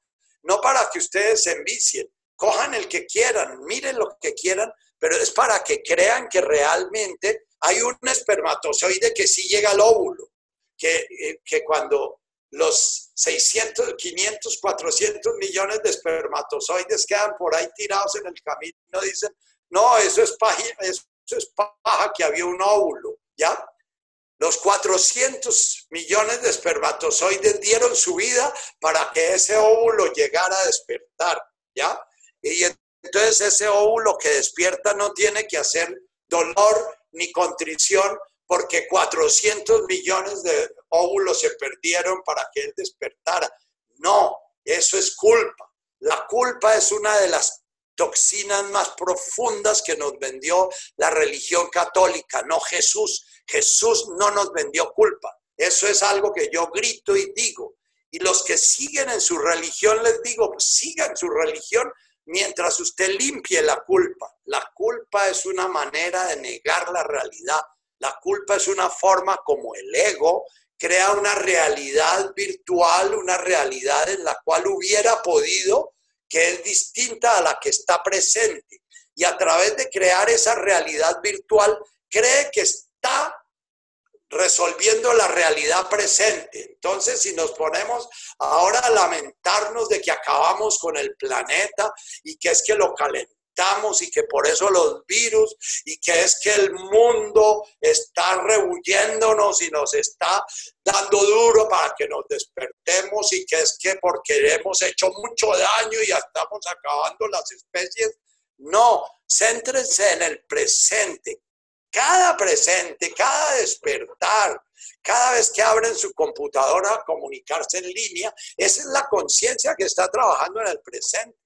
Cada vez que se absorben y se pierden en ese computador, el computador es como la conciencia humana que está haciendo sinapsis y entonces está llevándonos a la mente humana que es tan loca como la mente individual. Nos puede llevar a los socavones más profundos de sufrimiento o nos puede llevar a los estados más amplios de conciencia. su responsabilidad es poderse abrir a los estados de conciencia que los hablen de la boom, que les hablen de, de ese despertar, que les hablen de que ese instinto que ustedes tienen de buscar la felicidad no es un despiste, pero que la felicidad no la van a conseguir eh, eh, sumergiéndose en el de Boashmaya, sino mirando el origen del de Boashmaya. Si se sumergen en de Boashmaya, entre más se sumergen en de Boashmaya, más se pierden de la PUM. Eso es el sentido con el cual Jesús plantea estos dos sonidos y estas dos realidades profundas, la, divinidad realizada y manifestándose en Dehuashmaya. ¿Hay más preguntas? Tata. Acá estoy, Nachito. Acá estoy. Es que me demoro un momentito haciendo clic. Ah, bueno. No, no, nadie más ha puesto más preguntas. ¿Alguien más tiene alguna pregunta? No hay más en el chat. No hay más en el chat, la machera. Bueno, tenemos en nuestro grupo de meditación la costumbre de dedicar los últimos 20 minutos a meditar.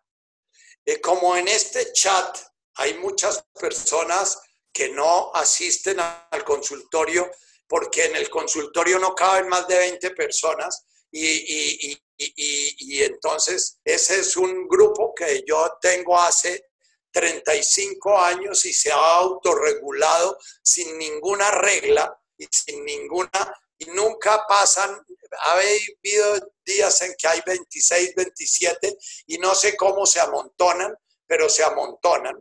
Pero aquí creo que hay más de 26, 27 y muchos de los cuales no han ido nunca a mi consultorio ni han estado en ese espacio. Eh, voy a hablarles un poquito de ese grupo. Ese es un grupo que yo necesito porque yo tengo que estar permanentemente acordándome a mí mismo de Ahum. Yo tengo que estar acordándome a mí mismo de, que, yo no soy este zurrón, que este zurrón se va a morir y que posiblemente en, tres, cuatro meses que el pico de contagio haya llegado a su máximo, yo seré de los que estoy eh, ya presentando credenciales para pasar al otro lado, ¿ya? Eh, y, sencillamente espero que sea una circunstancia más en mi existencia y no va a tener importancia para mí. Eh, eh, a veces con esto tenemos dificultad porque para ella le parece que yo no me cuido. Y, y, bueno, yo sí estoy cuidándome porque yo creo que tengo que cuidarme en lo que la divinidad me dice que me cuide y, con los conocimientos que me da la divinidad. Pero eh, por ahora lo que, lo, que, eh, lo que les pido es, lo, eh, me distraigo un poquito con los chats que me escriben directamente al grupo. escriban al, al, Zoom si quieren alguna cosa porque me suena clic clink y, yo tengo mente de ardilla y plum, me voy para el clic clink y quedo mirando. Apaga, cierra tu WhatsApp, ciérralo. Ah, bueno, es que no sabía que lo podía cerrar. Claro. gracias, la tatica, es que yo soy un estúpido electrónico. No, Nachito, eres gracias. bueno. Bien, entonces, este grupo es un grupo que yo lo hago. Eh, eh, eh, Tony de Melo tiene una historia, ¿no? Y que había un cura predicando solo y, y no había nadie que lo oyera. Y entonces eh, eh, le pregunta eh, un transeúnte, bueno, pero ¿por qué está predicando tanto? Dice, ah, porque es que yo tengo que seguir predicando para convencerme realmente de lo que predico. ¿Ya? entonces, este grupo de meditación es un espacio para mí muy, muy valioso para estarme recordando y estarme tomando un espacio en mi vida de reflexión. Y las personas que van pasando por él, porque han pasado muchísimas personas por él, en 34 años hay muchos de los que pasaron por él ya muertos, ya, otros que ya posiblemente ni saben que yo existo. eh, eh, las personas son personas que me han acompañado en trechos del camino, porque cada persona que está haciendo su camino, está haciendo su camino con otra persona. Y ese es el sentido para mí de la comunicación humana, que estos fenómenos que se dan en el mundo fenoménico, que aparentemente están separados, puedan estar recordando que no están separados. En la conciencia de Colmena, que es una conciencia animal todavía, que es la conciencia que nos lleva a juntar mercados y es la conciencia que nos lleva que lleva a Bill Gates a repartir parte de su plata. Es, la conciencia de si yo cuido mi colmena, me estoy cuidando a mí mismo. Pero más allá de esa, de esa conciencia, hay otra conciencia, que es la conciencia en la cual el fenómeno es visto sencillamente como una manifestación en la cual no se trata de escudriñar el misterio, sino se trata de vivir la experiencia que están viviendo esos seres. Y esa es la forma como yo acompaño a las personas que van a mi consultorio. Unas van a mi consultorio sencillamente como huevitos de larva de gusano y los acompaño durante el tiempo en que son gusanos y los acompaño a construir su pupa y los acompaño a vivir como crisálidas y algunos se van ya como crisálidas y ya creen que ya se realizaron y que ya ahí terminó su camino. Algunos otros siguen su camino y de pronto despiertan ya a la conciencia de mariposa y entonces preguntan a dónde ir y bueno, van a una iglesia o van a un grupo de meditación o van a, van a un ashland o encuentran un maestro o encuentran alguien que los guíe durante un tiempo, como la monarca necesita una guía que le viene de, del Malkutaj. Otras siguen su camino ya permitiéndose entrar en esa crisis en la cual yo ya me desprendo del instinto de la monarca que la lleva a emigrar en tal dirección y, y comienzo a vivir en función de, bueno, ¿qué me pide cada día? Y hay personas que me acompañan en eso y la mayoría de ellos son llamados locos o son llamados outsiders. Son personas que han quedado en esta existencia un poquito por, la, por fuera de la conciencia de colmena y se sienten distintos, no pueden conseguir pareja, no encuentran trabajo, se sienten solos, se sienten, pero se sienten, la gran mayoría de ellos profundamente llamados a algo más. Y esa angustia que sienten es tan desbordante que si no les doy algunas medicaciones a muchos de ellos, se rompen y, se desintegran. Entonces son personas en las cuales yo les hago una pupita de medicación para que puedan mantenerse integrados mientras acaban de madurar en esta vida o en otra y pueden de alguna manera salir de la pupa de su ego y comenzar su vuelo en manada.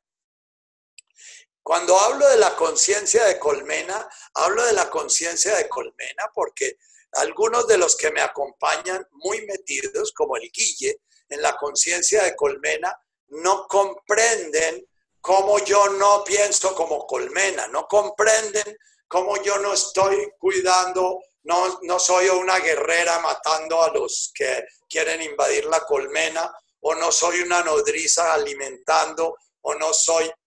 Entonces, yo respeto profundamente al que está caminando su camino en la conciencia altruista, en la conciencia en la cual el sentido de la vida es ayudar a otro. Me parece que por ahí pasé mucho tiempo. Yo a mis siete años sentía que mi vida no tenía sentido si no ayudaba a otros y por eso quería ser cura.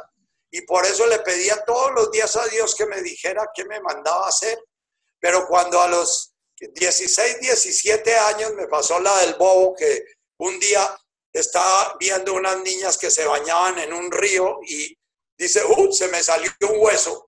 Y cuando desperté a mi sexualidad, y esa sexualidad me invadió, me, me, me, me perturbó, me, prácticamente me enloqueció, porque era una fuerza vital que yo no tenía un ego adecuado para contener. En, ese momento tuve que dejar mi, carrera de, cura y, y, bueno, salirme a lo que se me ocurrió, que fue ser agricultor. Dije, bueno, yo voy a ayudar a la humanidad sembrando tomates y sembrando mangos y sembrando, eh, qué sé yo, sembrando lo que sea. Pero estando en ese espacio me sentía profundamente deprimido, con muchas ganas de suicidarme, con un profundo sentido de miopía, de sentido de la vida, porque yo sentía que el, la única posibilidad que tenía yo de, ayudar era de, de, tener un sentido en mi vida, era ayudando. Y entonces no sabía, me salí, tata. No, Nachito, ahí sigues. Ah, bueno, es que se me metió aquí una, una cantidad de cosas y no sé dónde estoy yo. Ah, ya vi. Acá tenemos. Acá te aprovecho que paraste porque hay una preguntita que hicieron después cortita. ¿Te la hago? No, déjame terminar esta idea y me la haces. Ok. Entonces, eh, eh, eh, fui agricultor un tiempo y un día viendo un periódico viejo vi que, se abría una facultad de medicina que, en la Universidad del Rosario y que el director de la Universidad del Rosario era muy amigo de mamá porque mamá fundó en la Universidad del Rosario una facultad de medicina, la primera facultad, una facultad de trabajo social, la primera facultad para mujeres de Colombia, ¿ya? Y entonces el monseñor que era el rector todavía conocía mucho a mamá y yo dije, uy, yo hace 6, 7 años dejé de estudiar química física y bachillerato y entonces la única manera que puedo entrar a estudiar medicina es con una palanca de un cura. Y entonces le pedí a mamá que hablara con Monseñor y fui y le dije a Monseñor que yo quería ayudar a la humanidad y que yo, pero que yo hacía mucho tiempo no estudiaba bachillerato y, porque yo ya llevaba tres años de filosofía, uno de teología, tres de tractorista, etcétera. Entonces, Monseñor sencillamente dio la orden dictatorial como la que di yo en mi chat, de que me entraran a la brava, y así fue como entré a medicina. Y, y entré a medicina porque todavía, Guille, yo quería servir a la humanidad, eh, porque sentía que mi vida tenía sentido solamente sirviendo a la humanidad. Es una etapa en la evolución de la conciencia y hay que vivirla hasta que sientas que esa etapa se termina. Y vas a sentir que esa etapa se termina. Eh, yo ya prácticamente terminé mis talleres de danzar la vida cuando sentí que esa etapa se había terminado y que tenía que tomar mucho más en serio mi propio despertar. Entonces, este grupo es un grupo que inició en esa etapa de ayudar y hoy en día no es de ayudar, es un grupo de como coequiperos en el camino del despertar. Entonces, cada persona que va a ese grupo hace sus preguntas, hace sus, sus cuestionamientos y me hace a mí trabajar mi propio, porque en cada persona están los mismos cuestionamientos míos. Y ahí se hacen muchas preguntas que tienen respuesta, pero también se hacen muchas, como las que hace Joana, que no tienen respuesta. Entonces allá nos reímos mucho entre nosotros cada vez que Joana hace una pregunta, porque yo quedo plop y, trato de dar una respuesta que no tiene respuesta, pero me gustan mucho esas preguntas que no tienen respuesta. Ahora sí puedes preguntar, Patica. A ver, eh, preguntan cómo se vive en el presente ahora en la cuarentena.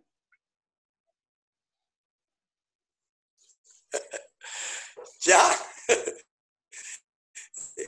y en este momento está viviendo en presente. Tú, el, el, el, el Avum de Guashmaya que eres tú, el de Guashmaya que eres tú, estás siendo tú escuchándome a mí. Eso es presente. Tú estás siendo consciente de que me estás oyendo. Ese eres tú, ese es tu presente. Y pregúntate quién soy yo. Y la respuesta es el que está oyendo a Nacho. Y esa es ya una respuesta. Y pregunta más allá, ¿y por qué siempre no me doy cuenta de quién soy yo? Eh, pero es que el que está diciendo, eh, oyendo a Nacho es mi cuerpo. No, no es mi cuerpo. Mis oídos oyen a Nacho y mi cerebro traduce y mi mente crea y, crea una y, es mi conciencia la que de alguna manera está presenciando este, estas palabras, está creando una realidad, está creando imágenes, está creando sonidos, está creando sensaciones.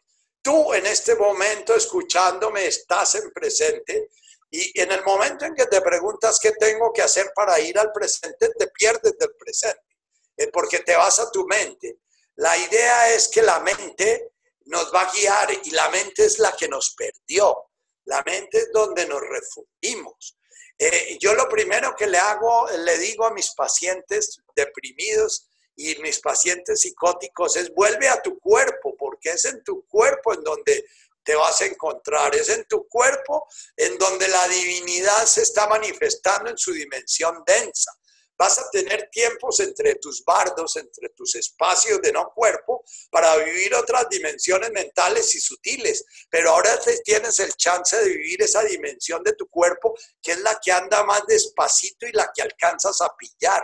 A ti te cuesta mucho trabajo pillar un pensamiento, aún una emoción es difícil verla porque si la enfocas se te desaparece, pero el dolor de tus rodillas mientras estás haciendo meditación o el dolor de tu migraña mientras meditas tu migraña, o el dolor del abandono de tu amada cuando estás sintiéndolo en tus tripas, cuando sientas el abandono de tu amada, ve a tu cuerpo, a ver dónde lo sientes en tu cuerpo, porque esa es la memoria del niño chiquito que se siente abandonado a medianoche pidiendo a mamá y mamá que oye al, pediatra diciendo déjelo dormir derecho porque es que hay que dejarlo dormir derecho porque es que si no lo malcría, entonces mamá te abandona y tú te sumerges en una angustia profunda porque en ese momento eres una larva que si no eres contenida por la pupa que es tu madre,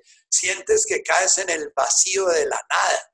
Cuando nos abandona nuestra amada, sentimos ese mismo dolor, pero lo sentimos en el cuerpo.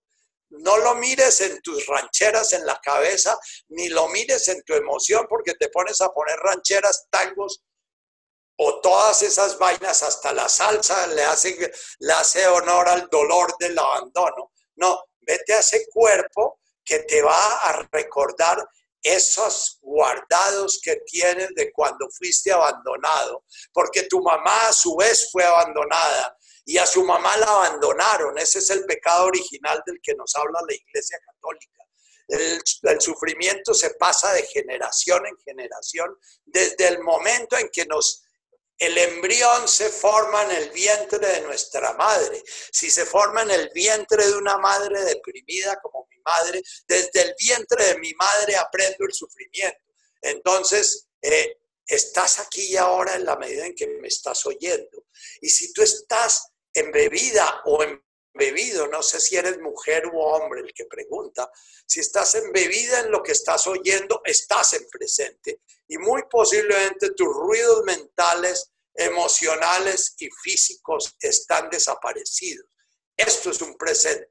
Ahora es un presente ayudado porque te estoy llamando a él. Eso es lo que hace el que predica. Llama a decir, acuérdense, decía Moisés allá en la roca, no veneren el vellocino de oro, veneren a, a Yahvé. Pero entonces Moisés se dio cuenta que nadie atendía la vaina y entonces los de una vez los castigó y mandó a Aarón a que le quitara la cabeza a todos los que estaban distraídos. Yo espero no quitarle la cabeza a nadie de los que se ha salido de este chat.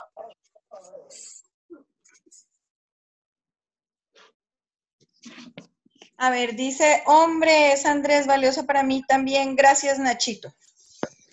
Ya, bueno, listo. Entonces, nos quedan ocho minuticos. Entonces, vamos en estos ocho minuticos, como en todos nuestros grupos, siempre hay una disculpa para robarle tiempo a la meditación. Vamos, la tatica nos va a regalar, nos puede regalar hasta las nueve y diez. Nachito, yo no tengo ninguna prisa. ¿Quieres que te ponga una musiquita o algo de fondo?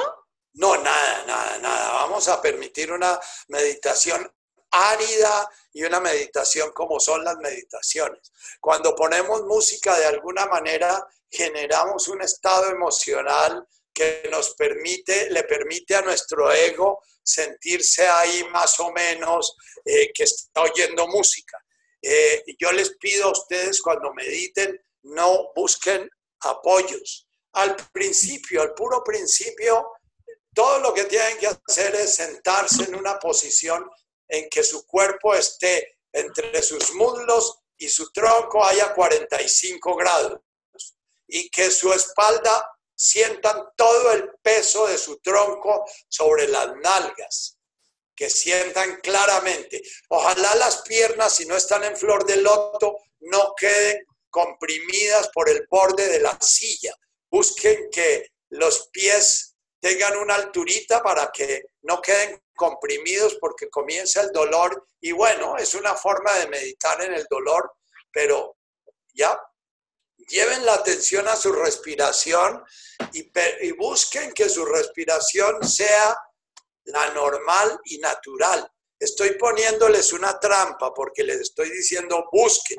Eh, no más el hecho de que el ego vaya a presenciar la meditación hace que el, el ego tome control de la respiración. Es como cuando entramos a la cocina a acompañar a Espe a cocinar inmediatamente le voy a decir que le suba a la candela o que le baje a la candela o que por qué no cocinó más o por qué no cocinó menos o que si hago verdura o que si no hago verdura.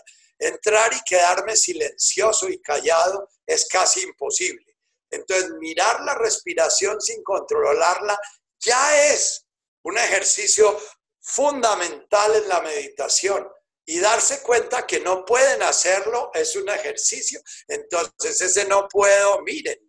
Y díganle a su eguito sonriente y amorosamente. La tercera virtud de la meditación es paciencia, humildad, reconocer lo que está pasando y amor. O sea, todo lo que acontece en la meditación es sagrado.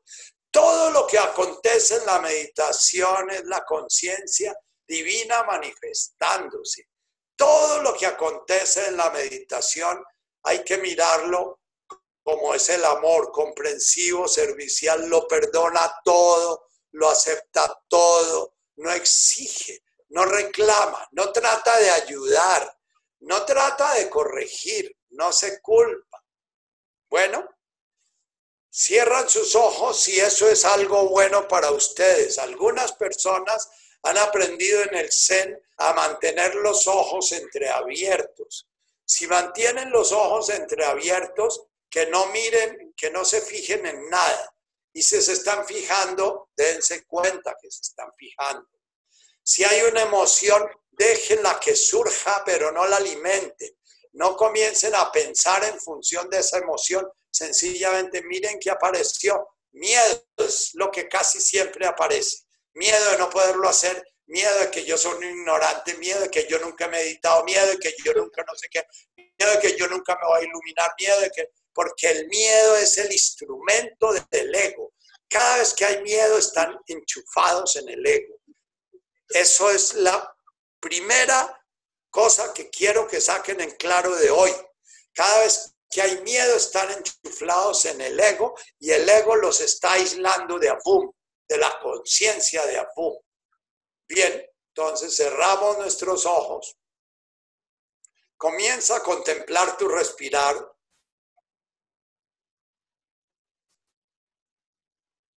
Contempla tu inhalación y tu exhalación y mira qué partes de tu cuerpo están moviéndose en ese respirar. Contempla en qué partes de tu cuerpo sientes tu respirar, la nariz, la garganta, el pecho, el movimiento del pecho, el vientre.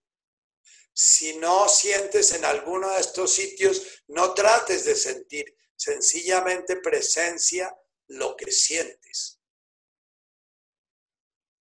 Cero intención estás presente en el mundo, contemplando el mundo, sin querer modificar nada de lo que contemplas. La divinidad se hace cargo. Así como la tatica se hizo cargo del Zoom, la divinidad se hace cargo de todo lo que está aconteciendo en ti.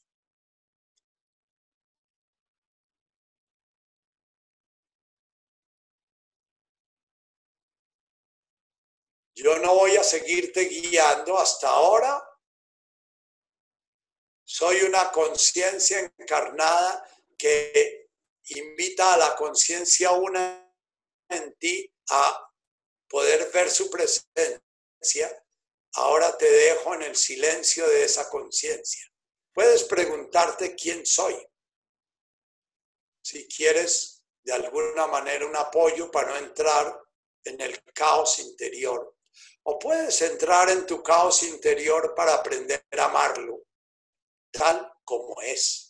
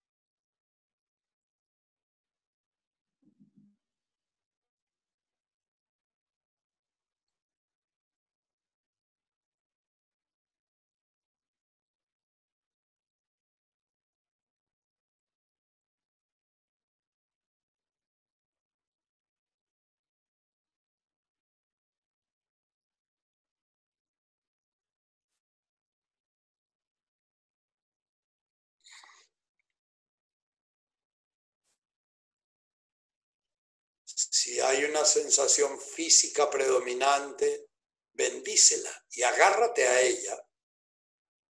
Para eso encarnamos,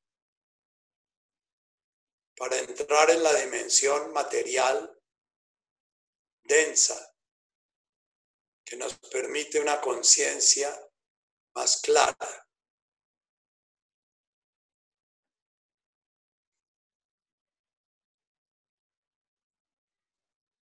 Si hay una rasquiña, no te rasques. Si hay una incomodidad, no cambies tu postura. Métete en esa incomodidad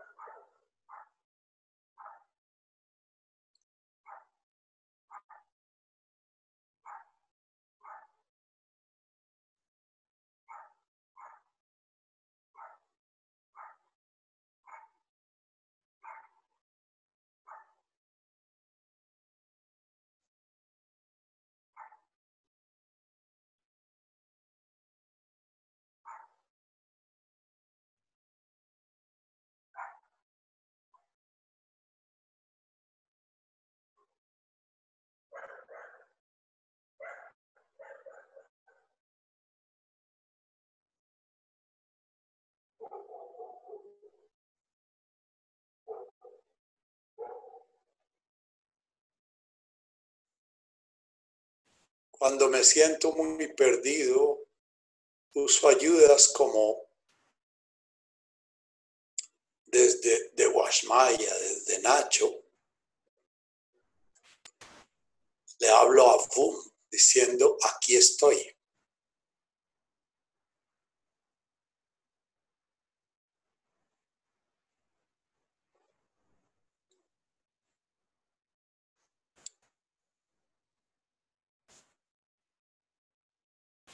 Vienen poemas a mi cabeza en la meditación como en dónde te escondiste, amado, y me dejaste con gemido.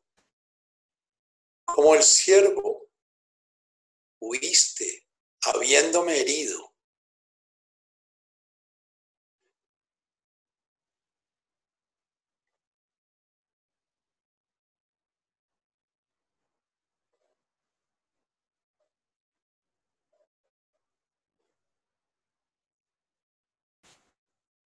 Dejándome a mí clamando, y eras ido.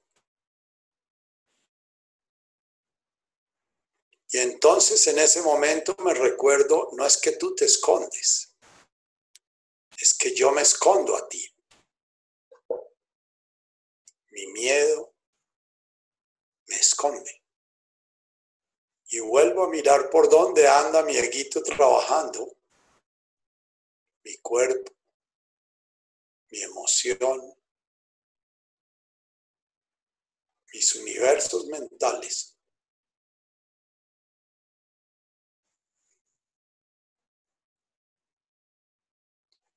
Y dejo que siga sonando el aquí estoy en tu presencia.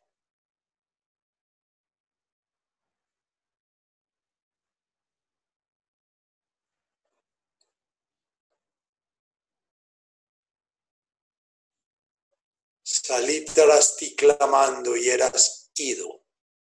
Y me recuerdo, yo fui el que me fui desde mi miedo. Dame la gracia de poder volver a ti.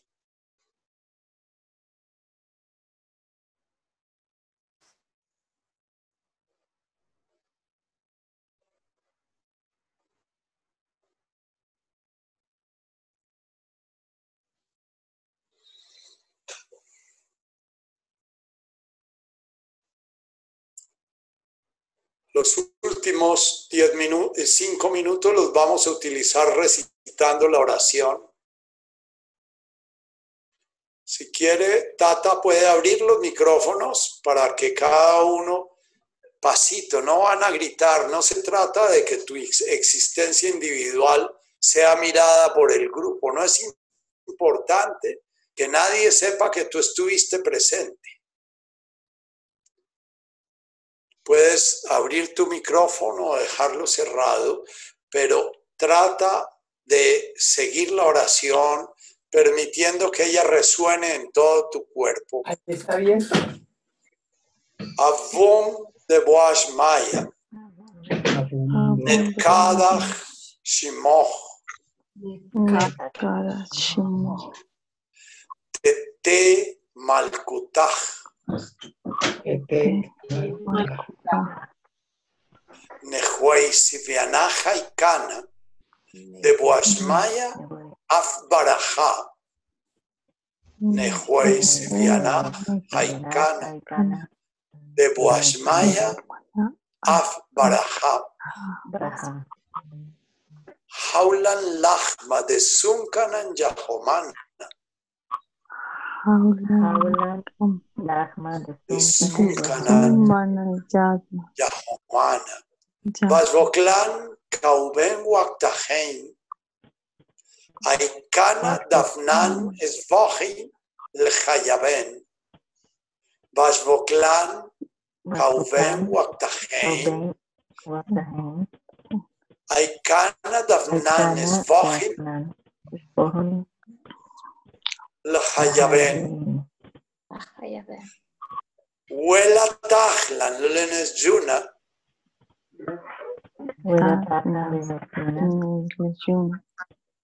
Ela Patsan Mimbisha.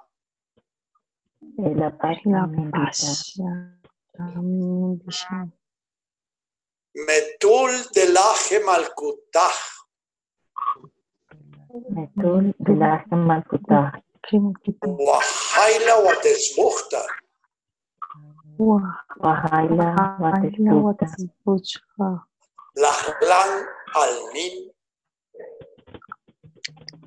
Lahlan. Amén. Amén. Mi traducción, mi reflexión en este momento. Oh conciencia amorosa, gozosa, realizada, que te manifiestas en mí.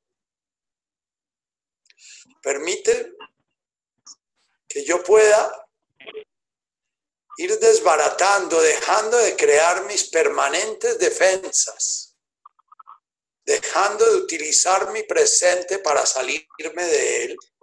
Permite que yo pueda vivir en mi presente, en el silencio, en el vacío interior, para poder sentir tu presencia y gozar mi existencia como tu manifestación. De tema al Permite que todos mis deseos, todos mis anhelos, todo lo que de alguna manera me mueva en esta vida, sea tu orden y tu voluntad, que esté tan sintonizado con el orden del universo que no me cueste para nada el seguir tu voluntad. Que no sea esfuerzo para mí ninguno el poder estar abierto a lo que tú quieres manifestar a través de mí. de De tal manera que tus deseos y los míos, ya limpios de cualquier ego, voy a sentirlos como únicos. No va a haber un ego que me separa de tu deseo. Y voy a sentir tu existencia realizándose en mí en cada respiración, en cada comida que tomo, en cada palabra que pronuncio, en cada momento que vivo, en cada pajarito que oigo, podré gozar tu manifestación en mi cuerpo, en mis sentidos, en mis pensamientos. Jaulan Lahma de Sunkanan Yahomana. Por favor, despierta en mí la necesidad de volver a casa. Por favor, alértame. Golpéame si es necesario para despertar no permitas que pierda mi vida en este sueño. Lahma, dame el conocimiento, la comprensión, el corazón y la pasión y el cuerpo que necesito para poder despertar en esta o en alguna de mis manifestaciones corporales Vasboklan kauben waktachein aikana dafnan svochin lahayaben. Permíteme que ese, esa pupa, ese capullo, ese encierro que he creado alrededor de mí, en el cual me he aislado y he creado esa conciencia individual tan rígida y tan dura, pueda irse deshilachando Permite que mi ego no siga construyendo cada presente un hilito más que me envuelva y me amarre más. Permíteme que mi soberbia, mi sensación de ser diferente, distinto, mejor que, de ser ayudador, de ser el que va a salvar a otros, mis celos, mi envidia, mi confusión, mi angustia, mi culpa, mi resentimiento, mis derechos, mis deberes, mis obligaciones, mis merecimientos, mi codicia, mis deseos, mi ira, mi resentimiento, mi odio, vayan deshilachándose poquito a poco. Ese capullo que he construido a través de estos hilos que voy construyendo con mi ego cada vez que me siento diferente, distinto de algún prójimo. Mejor que, cada vez que me comparo, cada vez que me siento peor que, cada vez que me siento marginado o me siento echado o me siento culposo porque permíteme que esos hilos se vayan aflojando. Por favor, dame el conocimiento y el valor de ir aflojando esa pupa para poder hacer mi vuelo de mariposa.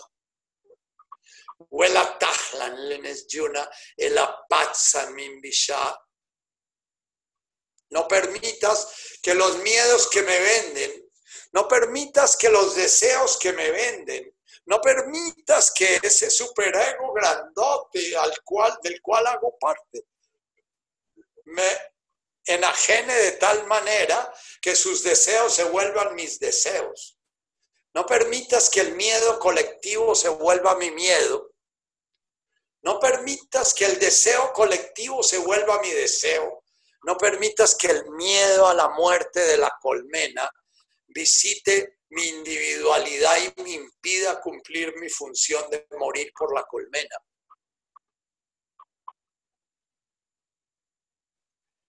El Apat San Ni permitas que esa rigidez que hay en mi interior, que llamo identidad, me siento hijo de, me siento de tal clase social, me siento eh, padre de, me siento profeta, me siento doctor, me siento importante, que esa imagen que he creado tan rígida de mí mismo y que cada vez que me golpean la defiendo con ira y con, y con pasión, permíteme poner esa pasión que pongo al servicio de esa imagen de mí mismo, ese bishá, permítemelo poner en la búsqueda de, como dice la cuarta bienaventuranza, ese reino tuyo.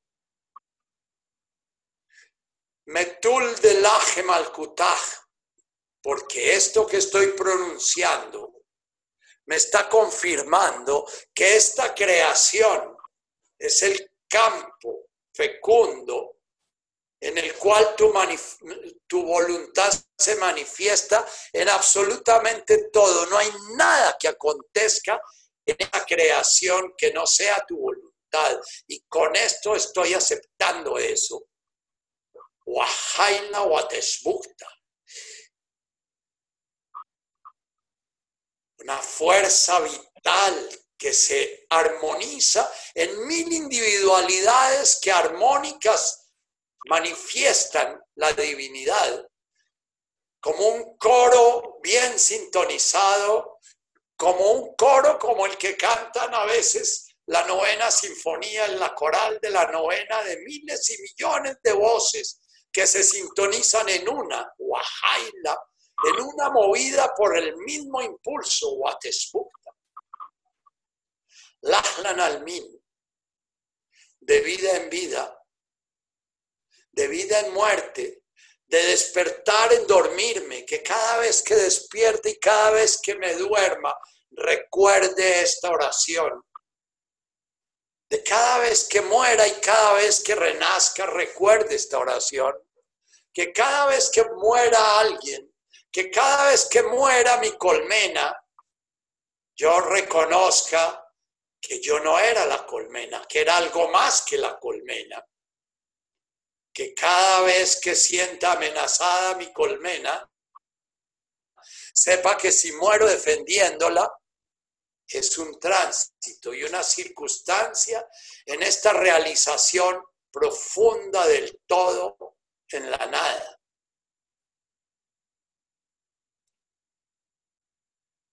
Lahlan almin, por los siglos de los siglos, de cada estación en cada estación, de cada cosecha en cada cosecha, de cada comida en cada evacuación, de cada despertar en cada dormir, de cada inspirar en cada expirar.